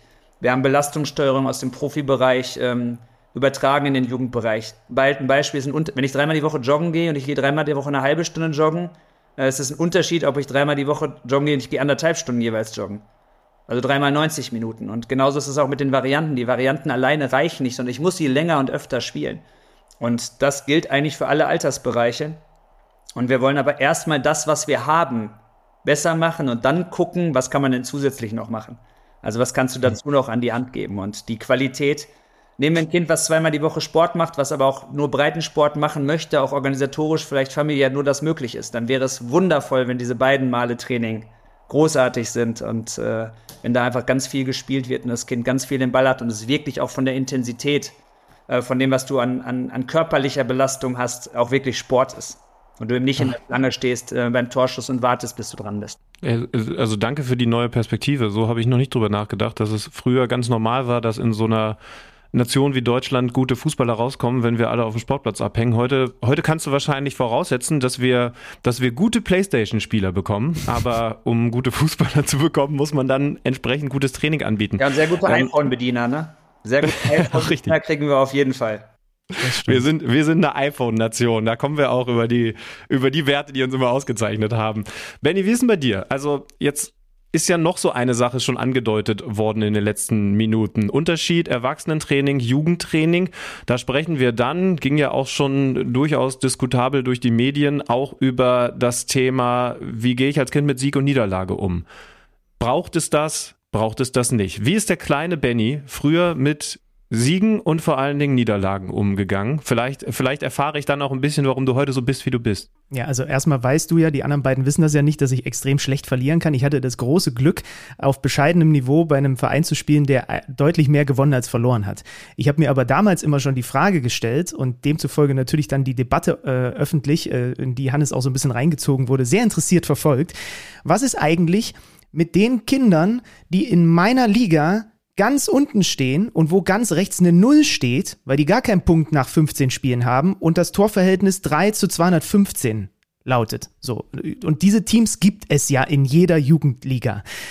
Und ich weiß nicht, wenn ich in der Mannschaft gewesen wäre und nicht in meiner Mannschaft, ob ich dann überhaupt heute diesen Job hätte, weil vielleicht hätte ich mit 14 oder mit 16 auch aufgehört, Fußball zu spielen. Und demzufolge ähm, ist das so ein, so ein Gedanke, der mir, der mir sofort kam. Ich bin extrem schlecht im Verlieren. Ich musste es Gott sei Dank in, in, in meinem Vereinsbetrieb nicht so wahnsinnig oft.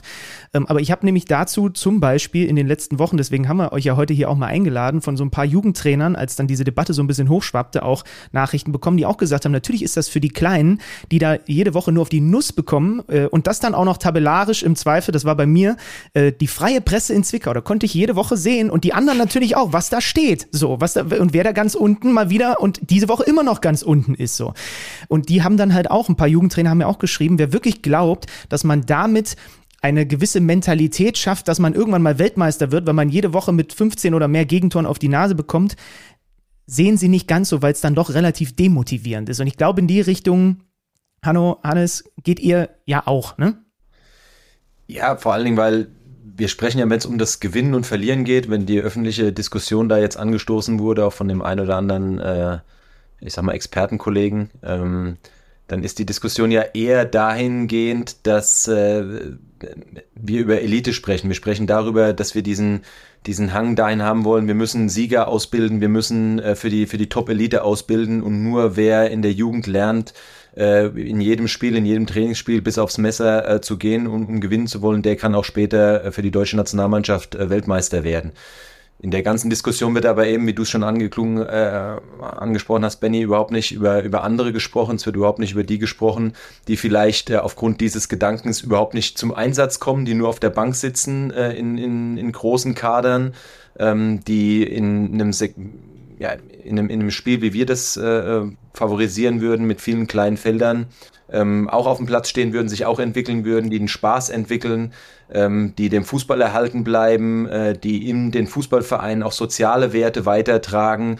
Also in der ganzen öffentlichen Diskussion wird, wie du es eben beschrieben hast, nur die eine Seite abgebildet und, und, und nicht die andere. Ähm, das ist ein bisschen schade. Aber ähm, ich glaube, wir haben durch die Pressekonferenz äh, im Campus auch deutlich gemacht, dass es ein Unterschied ist zwischen Training und Spielbetrieb und dass es bei uns trotzdem auch immer um Gewinn geht, um, um den Ansporn geht, um Aktivität geht und dass das ein zentraler Punkt ist.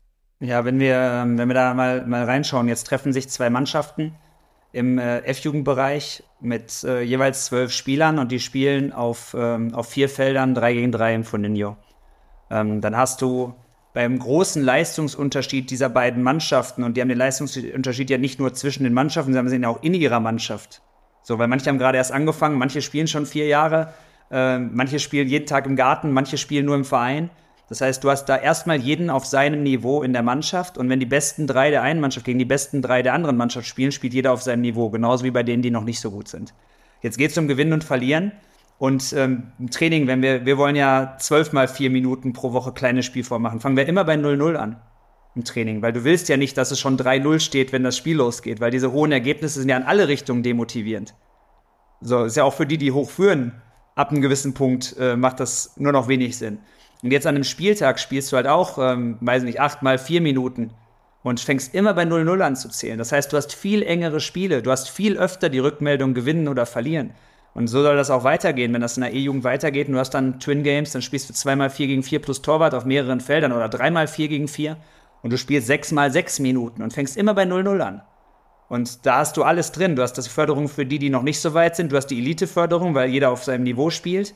Und du hast sechs Spiele statt einen an dem Wochenende. Und diese hohen Ergebnisse, ähm, die sind ja für alle, in alle Richtungen. Gibt es auch wissenschaftliche Untersuchungen drüber. Wir zitieren ja nicht so viel aus der Wissenschaft, aber es ist eigentlich auch logisch, dass das für alle, wenn es 10-0 steht, macht es für alle nicht mehr ganz so viel Sinn, äh, wie wenn du immer wieder bei 0-0 anfängst. Und deswegen schlagen wir da ganz viele Fliegen mit einer Klappe. Und es bedeutet das auch fürs Training.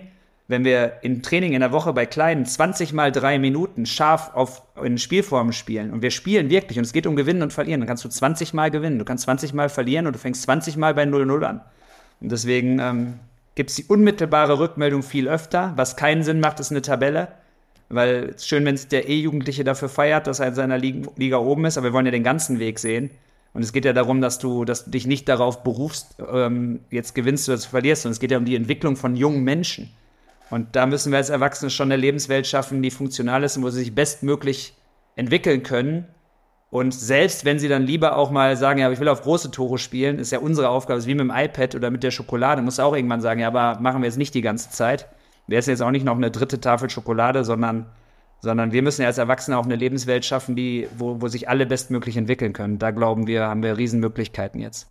Bei dieser Thematik um die Tabelle, bist du da mittlerweile auf Linie mit Aki Watzke? Oder, oder in, um in der Sprache zu bleiben, seid ihr da auf derselben Tabellenposition unterwegs? Ähm, Im allerletzten Detail haben wir es jetzt gar nicht, gar nicht besprochen. Ähm, Aki hat dann sofort gesagt, ja, ich werde darauf antworten. Am Ende bin ich ihm total dankbar, weil was wir jetzt haben, ist eine Debatte. Das Thema wurde ja nicht vorher, wurde ja nicht falsch besprochen, es wurde gar nicht besprochen über eigentlich Jahrzehnte. So, nur in einem elitären Kreis, wie sollen Kinder und Jugendliche im Fußball groß werden? Und auf einmal haben wir eine Debatte darüber, was ist denn eigentlich gut für die Kinder? Und nicht nur am Spieltag, Samstag, Sonntag, weil das ist mir zu wenig, äh, sondern es muss auch Montag bis Freitag gehen. Es muss um das ganze Bild gehen. Und diese Debatte hilft uns natürlich extrem. Wir haben Stand jetzt eine Tabelle äh, E ab D-Jugend, ähm, sowieso ab D-Jugend. Äh, ob man die da braucht, weiß ich jetzt gar nicht. Gar nicht ganz genau. Ähm, ab C-Jugend mit Sicherheit, auf jeden Fall. Wir haben sie ab der D-Jugend, dann sind die, dann sind sie zehn Jahre alt. Also wir reden immer über, über fünf bis neunjährige, wo es die nicht gibt. Ähm, und wo es auch gar nicht geht, weil wenn wir sagen, die sollen auf mehreren Feldern spielen, damit sie sich besser entwickeln, wo es gar keinen Widerspruch gibt, dann kannst du bei drei Feldern, wie machst du denn die Tabelle? Das geht einfach gar nicht. Wenn du dreimal drei gegen drei spielst, wer soll das denn zählen? Also wer soll sich das System auslegen? Wer soll das leisten können? Ähm, deswegen ist das, was wir gewinnen, viel, viel mehr als das, was wir verlieren. Aber im allerletzten Detail, ähm, Aki hat ja auch, weiß nicht, viele Jobs und viel zu tun. Äh, haben wir das jetzt auch nicht besprochen, ist aber auch gar nicht, gar nicht notwendig. Da sind wir übrigens bei einem Punkt ähm, den äh, können wir mal ehrlich sagen, den Benny und ich gerade auch noch mal ein bisschen intensiver zu zweit beredet haben. Also ich, ich darf grundsätzlich sagen, Benny, ich glaube, die ein oder andere Niederlage in deiner Jugend hätte dir gut getan, weil dann hättest du es mal gelernt, besser zu verlieren. Aber das ist jetzt halt so und man kann ja mit dir deswegen vielleicht sogar umso besser diskutieren. Wir waren ausnahmsweise einer Meinung, als wir dann auf eure Pläne geschaut haben und, und also ich glaube, Funinho hat mittlerweile hoffentlich jeder mal von gehört. Äh, ganz grob gesagt, drei gegen drei ohne Torwart. Ähm, man, man hat mehr Kontakte, man, man hat mehr Fluss, man, man hat so einen Schussbereich, in dem man dann die Tore erzielen kann. Ich könnte euch auch gerne in Ruhe nochmal durchlesen. Da ist ganz viel, was für uns beide erstmal logisch erscheint. Benny, du korrigierst mich, wenn du doch anderer Meinung bist. Der große Haken ist, kriegt man diese guten Ideen tatsächlich alle umgesetzt? Wo seht ihr da Hannes, vielleicht bei dir angefangen, die, die Hauptherausforderung, aber eben auch Chancen, das, was ihr jetzt auf dem Papier habt, tatsächlich auch flächendeckend, also in die Vereine, von, äh, von den oberen bis eben in die Kreisklassen reinzubekommen? Ja, erstmal haben wir alles, was wir machen, wir führen, führen das ja öffentlich. Das heißt, wir machen das nicht in einem elitären Kreis, sondern auf fußball.de und auf YouTube kann man dem folgen. Man kann sich die Varianten angucken, man kann sogar die PowerPoint runterladen und man kann sich den, den Kontext abholen durch wunderbare Gesprächspartner Hermann Gerland, Peter Hermann, ähm, Hanno, Sandro, Sven, Lars. Da werden wir auch noch weiter nachschießen. Das heißt, wir haben ja eine öffentliche Diskussion darüber. Ähm, dass wir kleine Felder brauchen, ist jedem klar. Äh, aber wenn wir jetzt mal umdenken, jetzt hast du einen, einen Sportplatz in Deutschland, wo du 14 Felder gleichzeitig aufgebaut hast und bräuchtest aber dann 28 Tore und 28 Torhüter. Das heißt, ohne das Foninho-Feld geht es nicht. Weil wer soll 28 Torhüter und 28 Tore auf so einen Platz stellen? Und deswegen ist für uns ganz wichtig, dass wir vor dem Abend mit den kleinen Toren, die im Zweifel natürlich auch Stangentore sein können, ähm, aber mittlerweile haben auch ganz viele Vereine haben diese Tore. Ähm, wir haben ganz viele Trainingsformen, auch wo du zum Beispiel auf ein Tor spielst mit dem drehenden Angriffsrecht, damit du mit sechs Spielern oder sieben Spielern drei gegen drei spielen kannst auf ein Tor, weil immer zwei Torhüter und zwei Tore ist nicht realistisch. Also wir haben genau das mit eingebaut, damit es umsetzbar ist, auf, im ganz wenig Aufwand auf allen Sportplätzen Deutschlands. Und wir hätten auch gerne 3 gegen 3 mit dem Torwart immer spielen können, aber das ist nicht realistisch, weil wir die Tore gar nicht haben. Was beim Foninho dazu kommt, und es ist fantastisch, du spielst ja 3 gegen 3 auf 4 Tore. Ähm, dadurch, dass du keinen Torwart hast, musst du dribbeln. Weil du hast, wenn du einen Torwart dazu stellst, bist du eigentlich immer in Überzahl. Weil du hast mhm. immer ein 4 gegen 3. Weil der Torwart spielt ja in deiner Mannschaft. Und im 3 gegen 3 gibt es dir nicht. Das heißt, du musst in die Duelle. Du hast noch viel mehr Zweikämpfe als wenn du den Torwart dazu stellst. Wir brauchen ja im Training Rückpassregeln, wo nur einmal über den Torwart spielen dürfen oder gar nicht über den Torwart spielen dürfen, weil du sonst eigentlich gar nicht 3 gegen 3 spielst, sondern 4 gegen 3. Und dieses Foninho-Spiel bietet die Möglichkeit der, der, des, der wirklichen Gleichzahl. Und das kann sich auch jeder, ihr könnt euch das auch vorstellen, du kriegst in dem Foninho-Feld ohne einen Torwart, den du anspielen kannst, den Ball. Also hast du sofort einen Zweikampf. Und diese Zweikampfstärke, Widerstandsfähigkeit, die Skills darin, äh, die wollen wir ja unbedingt in den Vordergrund stellen. Herrje, was wäre Hanno Balic für ein Zweikämpfer geworden, wenn er in seiner Jugend die ganze Zeit Foninho gespielt hätte und aber noch äh, alle drei Sekunden in einem Zweikampf sich befinden hätte? aber was wäre er für ein Dribbler noch dazu geworden? Ich wollte gerade sagen, also zweikampfmäßig äh, war er schon auf dem oberen Level. Vielleicht wärst du noch so ein bisschen Neymarischer geworden. Also die, die Bildungsoffensive, die wir jetzt gerade starten, äh, die, die Hannes angestoßen hat, die äh, hätte man jetzt mal ein paar Jahre zurückdenken können, dann wären Wunderdinge möglich gewesen bei der Karriere, würde ich sagen. Ich bin auch so sehr zufrieden damit, aber ähm, ja, Dann hättest du 450 statt 400 Profi-Pflichtspiele gemacht. Genau so, genau so.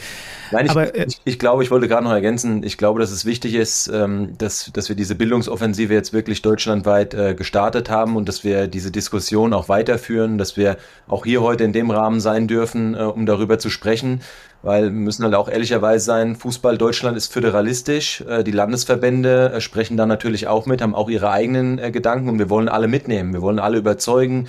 Ich glaube, wenn wir sprechen, dann hört man die Begeisterung raus für das Thema. Wir, wir stecken da voll drin und ich glaube, dass wir ganz, ganz viele schon angesteckt haben, weil wir wirklich da die Rückmeldung auch bekommen, dass es überhaupt keine anderen Meinungen gibt. Und trotzdem äh, können wir, ich sag mal, das nicht aufdoktrieren, wollen das auch nicht aufdoktrieren, weil ich glaube, die, dass, dass so eine Veränderung oder solche, solche wichtigen äh, Punkte für die Kids äh, auch gelebt werden müssen von den Eltern, die die Trainer sind, von den Vereinen, von den Verantwortlichen, von den Landesverbänden. Und da versuchen wir alle äh, anzustecken ähm, und, und zu begeistern. Und deswegen ist diese öffentliche Debatte extrem wichtig und diese Bildungsoffensive, so wie wir es so ein bisschen nennen, darüber jetzt zu sprechen und äh, da aufzuklären und da Ideen reinzuwerfen, äh, elementar. Ja, wir kriegen das ja jetzt schon auch zurückgespielt äh, von den Leuten, die das jetzt ähm, seit zwei Jahren schon machen, seit anderthalb Jahren, seit einem Jahr. Viele jetzt auch in den letzten zehn Wochen mit eingestiegen sind. Und ähm, wir sehen auch, auch selbst bei den ganz großen Vereinen in dem Austausch äh, haben wir Einfluss und ohne dass wir es entscheiden können, aber wir können ja sagen, was wir aus dieser Gruppe ähm, wichtig finden und richtig finden.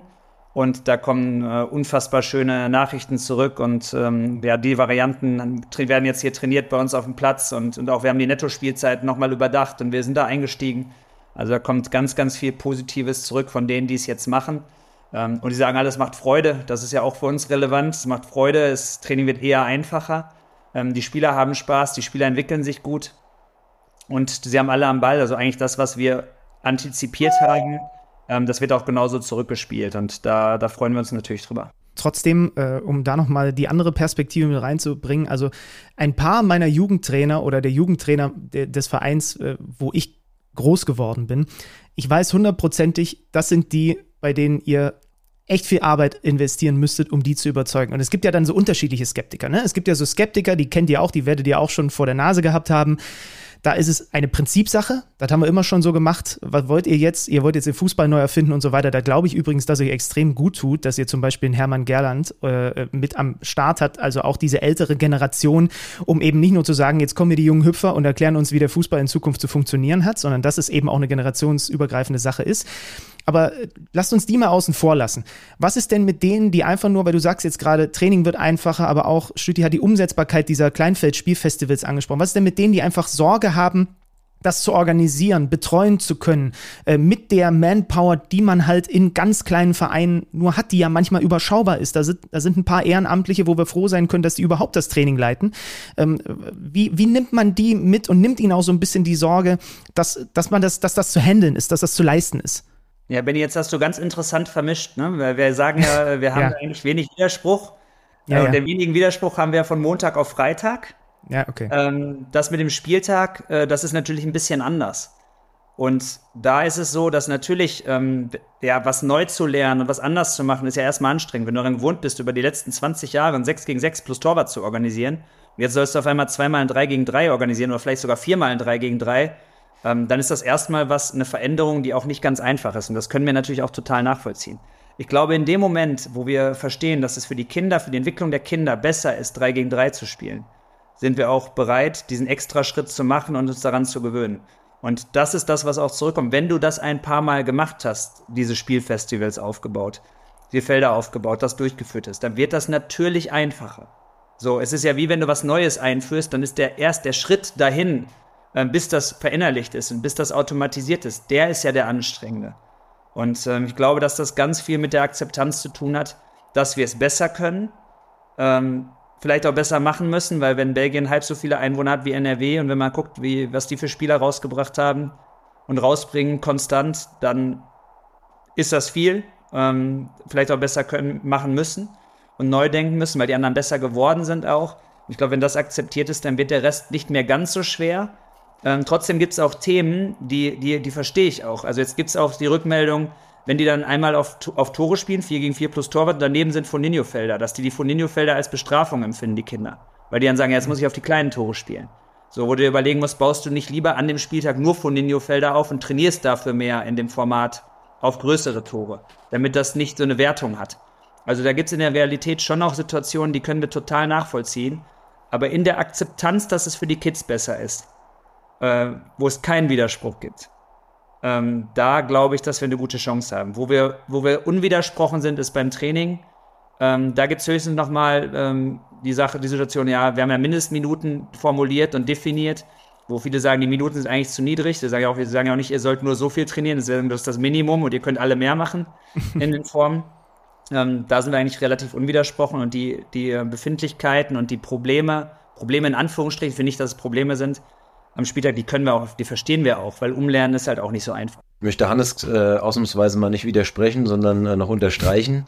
Ähm, die, die Spielform an sich sind auch so einfach, dass die Kids die sofort umsetzen können. Also die, die, die, die Funinho-Formen, auch wenn man sie leicht abgewandelt im Training oder dann auch im Spielbetrieb spielt, die sind nicht schwierig zu betreuen, auch als Elternteil, als unterstützendes Elternteil, um dann vielleicht da im, im Verein äh, zu helfen, ohne da jetzt große Trainertätigkeit zu haben. Aber ich kann am Wochenende als Vater einfach da nur nebendran stehen und so ein Feld mit betreuen mit einer ganz leichten äh, Anleitung und ähm, das ist auch unsere Aufgabe da den Eltern und der, der breiten Masse, die dann auch an der Basis äh, für unsere Kinder, äh, wie du es gerade gesagt hast, Benny, auch dann wirklich die Zeit opfert, äh, die Angst zu nehmen, ich kann das vielleicht nicht oder es ist so schwierig oder ich weiß gar nicht, wie ich es coachen soll oder sonst irgendwas.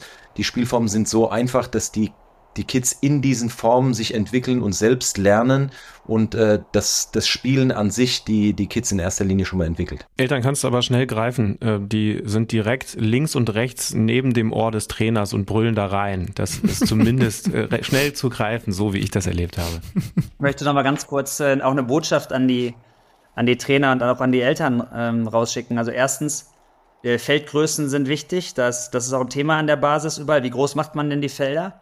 Und da kann ich nur sagen, macht sie eher ein bisschen kleiner. So eher ein bisschen kleiner, damit sich die Kinder nicht verheizen beim Ball holen, weil wir müssen ja die Bälle drumherum liegen haben. Und wenn du dann immer zwölf Meter laufen musst mit sieben Jahren und den Ball holen, zwölf Meter hin, zwölf Meter zurück, dann verpulverst du eigentlich deine Energie an, am falschen Ort. Deswegen würde ich sie eher enger machen und kleiner machen.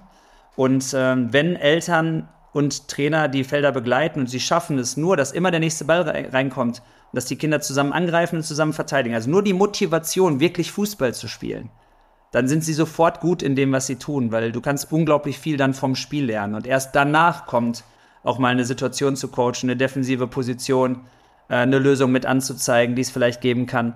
Ähm, das heißt, erstmal das Ding am Laufen zu halten, das ist schon eine, eine große Herausforderung, ein großes Geschenk und da muss auch keiner Angst vor haben, weil das ist wirklich die erste Aufgabe. Und Felder eher ein bisschen kleiner als zu groß, weil sonst sind die Läufe beim Ballholen zu lang und das ist dann echt zäh. Das war für mich früher mein äh, Fitnesstraining allerdings immer. Ich habe ja sehr oft vorbeigeschossen und musste dann natürlich die Bälle immer holen. Das war für mich immer eine zusätzliche Einheit, zweimal die Woche.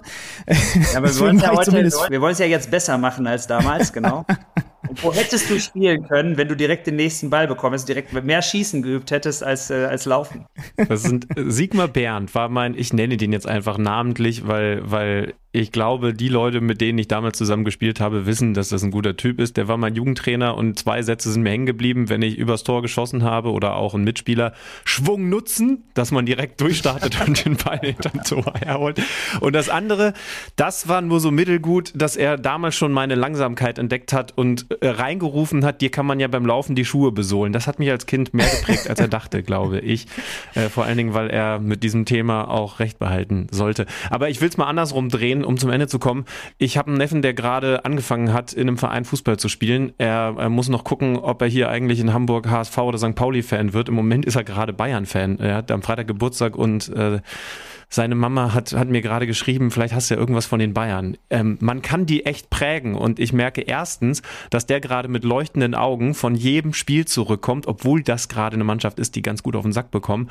Aber zu wissen, wenn ich euch jetzt zugehört habe, dass da gerade ganz viel Sinnvolles passiert und, und den Jungen, den kleinen Maui mit, mit Funinho aufwachsen zu sehen, gibt mir erstmal ein echt gutes Gefühl. Also mhm. mein letztes Statement, danke für die Ausführung und danke vor allen Dingen, das will ich echt einmal loswerden, dass man euch anmerkt, dass ihr dieses Feuer habt, dass ihr euch nicht mal zusammengesetzt habt im Elfenbeinturm und gesagt habt, so könnte es ganz nett sein, sondern dass ihr das wirklich auch fühlt und, und auf die Bolzplätze, Sportplätze der Republik bringen wollt. Also ein Danke. Ja.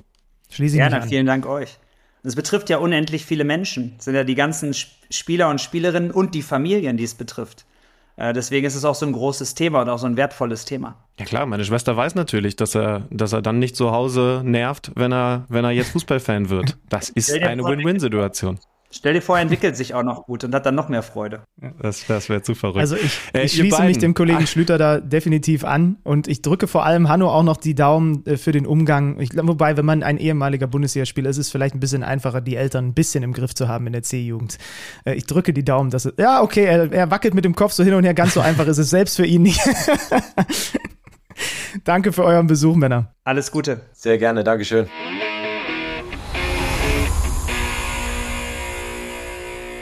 Was habe ich eigentlich für ein Schrumpfhirn, dass ich gerade eben in der Allianz Arena im Bayern-Stadion gewesen bin und nicht dran gedacht habe, meinem Neffen da Bayern-Trikot, Sch- was es alles gibt, Schlaf, Utensilien, I don't know, zu kaufen. Ah. Finde, Aber hey, vielleicht ist, er muss ja auch lernen. Man muss mit Niederlagen auch umgehen können. Das ist doch schön Geburtstag dann. Ich finde die Beschreibung Schrumpfhirn auf jeden Fall sehr schön und werde die dir eventuell in Zukunft noch häufiger vor den Latz knallen. Ja, wir haben übrigens explizit über diese Nachwuchssituation beim DFB sprechen wollen. Natürlich hätte man auch über ganz viele andere Sachen, die da gerade beim DFB passieren, noch sprechen wollen. Aber Leute, wir sind ein wöchentlicher Podcast. Ich glaube, wir dürfen zuversichtlich sein, dass wir in den nächsten Wochen auch mal Gesprächsteilnehmer haben werden, mit denen wir dann zum Beispiel über dieses Ding da, das sich A-Mannschaft nennt, mit Julian Nagelsmann und Co. sprechen werden. Also ich fand es jetzt so abgesteckt ganz schön. Ich auch. Ich hätte abgesteckt noch Folgendes vorzuschlagen. Kicker-Manager-Spiel. Ganz uneigennützig natürlich. An einem Spieltag äh, für jemanden, der Florian Wirtz, Harry Kane und Marcel Sabitzer in seiner Mannschaft hat und auf 91 Punkte kommt. 91 Punkte. Das ist ja wohl hoffentlich, wobei es haben relativ viele wahrscheinlich Kane. Nee, der Sieger in unserer Liga wieder 121 Punkte. Der ist einfach nochmal 30 Punkte besser als ich. Ich hasse und liebe euch alle. Also ich habe eine Sache gut gemacht, den vom Platz gestellten Udokai bei mir nicht in der Startelf gehabt, aber das war es dann eigentlich auch schon. Ich habe das Problem, dass ich zwei Unioner dabei habe, die im Moment entweder gar nicht punkten wie Fofana, weil er gesperrt ist, oder Minuspunkten wie Gosens, weil er wie der Rest seiner Kollegen nicht in der Form ist, die wir eigentlich kennen. Und dann hangelt man sich so über Boniface-Punkte zu 38 Zählern. Also es ist im Moment gerade, gebe ich zu, ein Klassenunterschied zu dir. Ja, damit bin ich absolut zufrieden, Schüppenmann. Ähm, ich glaube, meine Liste ist soweit abgearbeitet. Hier sind so ein paar Haken und so ein paar. Bist du ein Abhaker oder ein Durchstreicher? Ich streiche durch, lieber eigentlich. Ich bin auch ein, ich bin auch ein Durchstreicher. Also ich bin bei erledigten Aufgaben eigentlich ein Abhaker, weil sich das besser fühlt, als ist jetzt weg. Aber, aber ich glaube, so im Podcast habe ich bis jetzt auch immer durchgestrichen, weil ich halt dann einfach wusste, boah, ich habe hab den Scheiß hinter mir. Nein, ich, war- ich habe nur gesagt, ich bin gut drauf. Ich, ich gehe jetzt gleich. Was ist denn hier? Ich, es ist immer noch gutes Wetter. Es wird Zeit, dass ich mal wieder einkaufe. All die Dinge, die man mal machen kann, wenn man endlich mal ein bisschen Ruhe hat. So, also so, so viel Spaß das alles hat. Aber ich habe gerade, es ist so ein schöner Tag jetzt. Ru- Ruhe, frei. Ich habe morgen ein Golfturnier. Was, was hat eigentlich die Abstimmung gesagt? Darf ich darüber reden oder nicht? Nein, darfst du nicht. Dann wünsche ich euch noch eine schöne Woche. Montag, vor allen Dingen natürlich Dortmund gegen Bayern. Es wird gut. Es, es wird gut. Und ich genieße jetzt meine Freizeit. Tu das. Ich werde mich darum kümmern, dass diese Folge geschnitten und hochgeladen wird. So soll es sein. Macht's gut, bis kommende Woche. Kicker meets the Zone, der Fußball-Podcast. Präsentiert von Tipico Sportwetten mit Alex Schlüter und Benny Zander.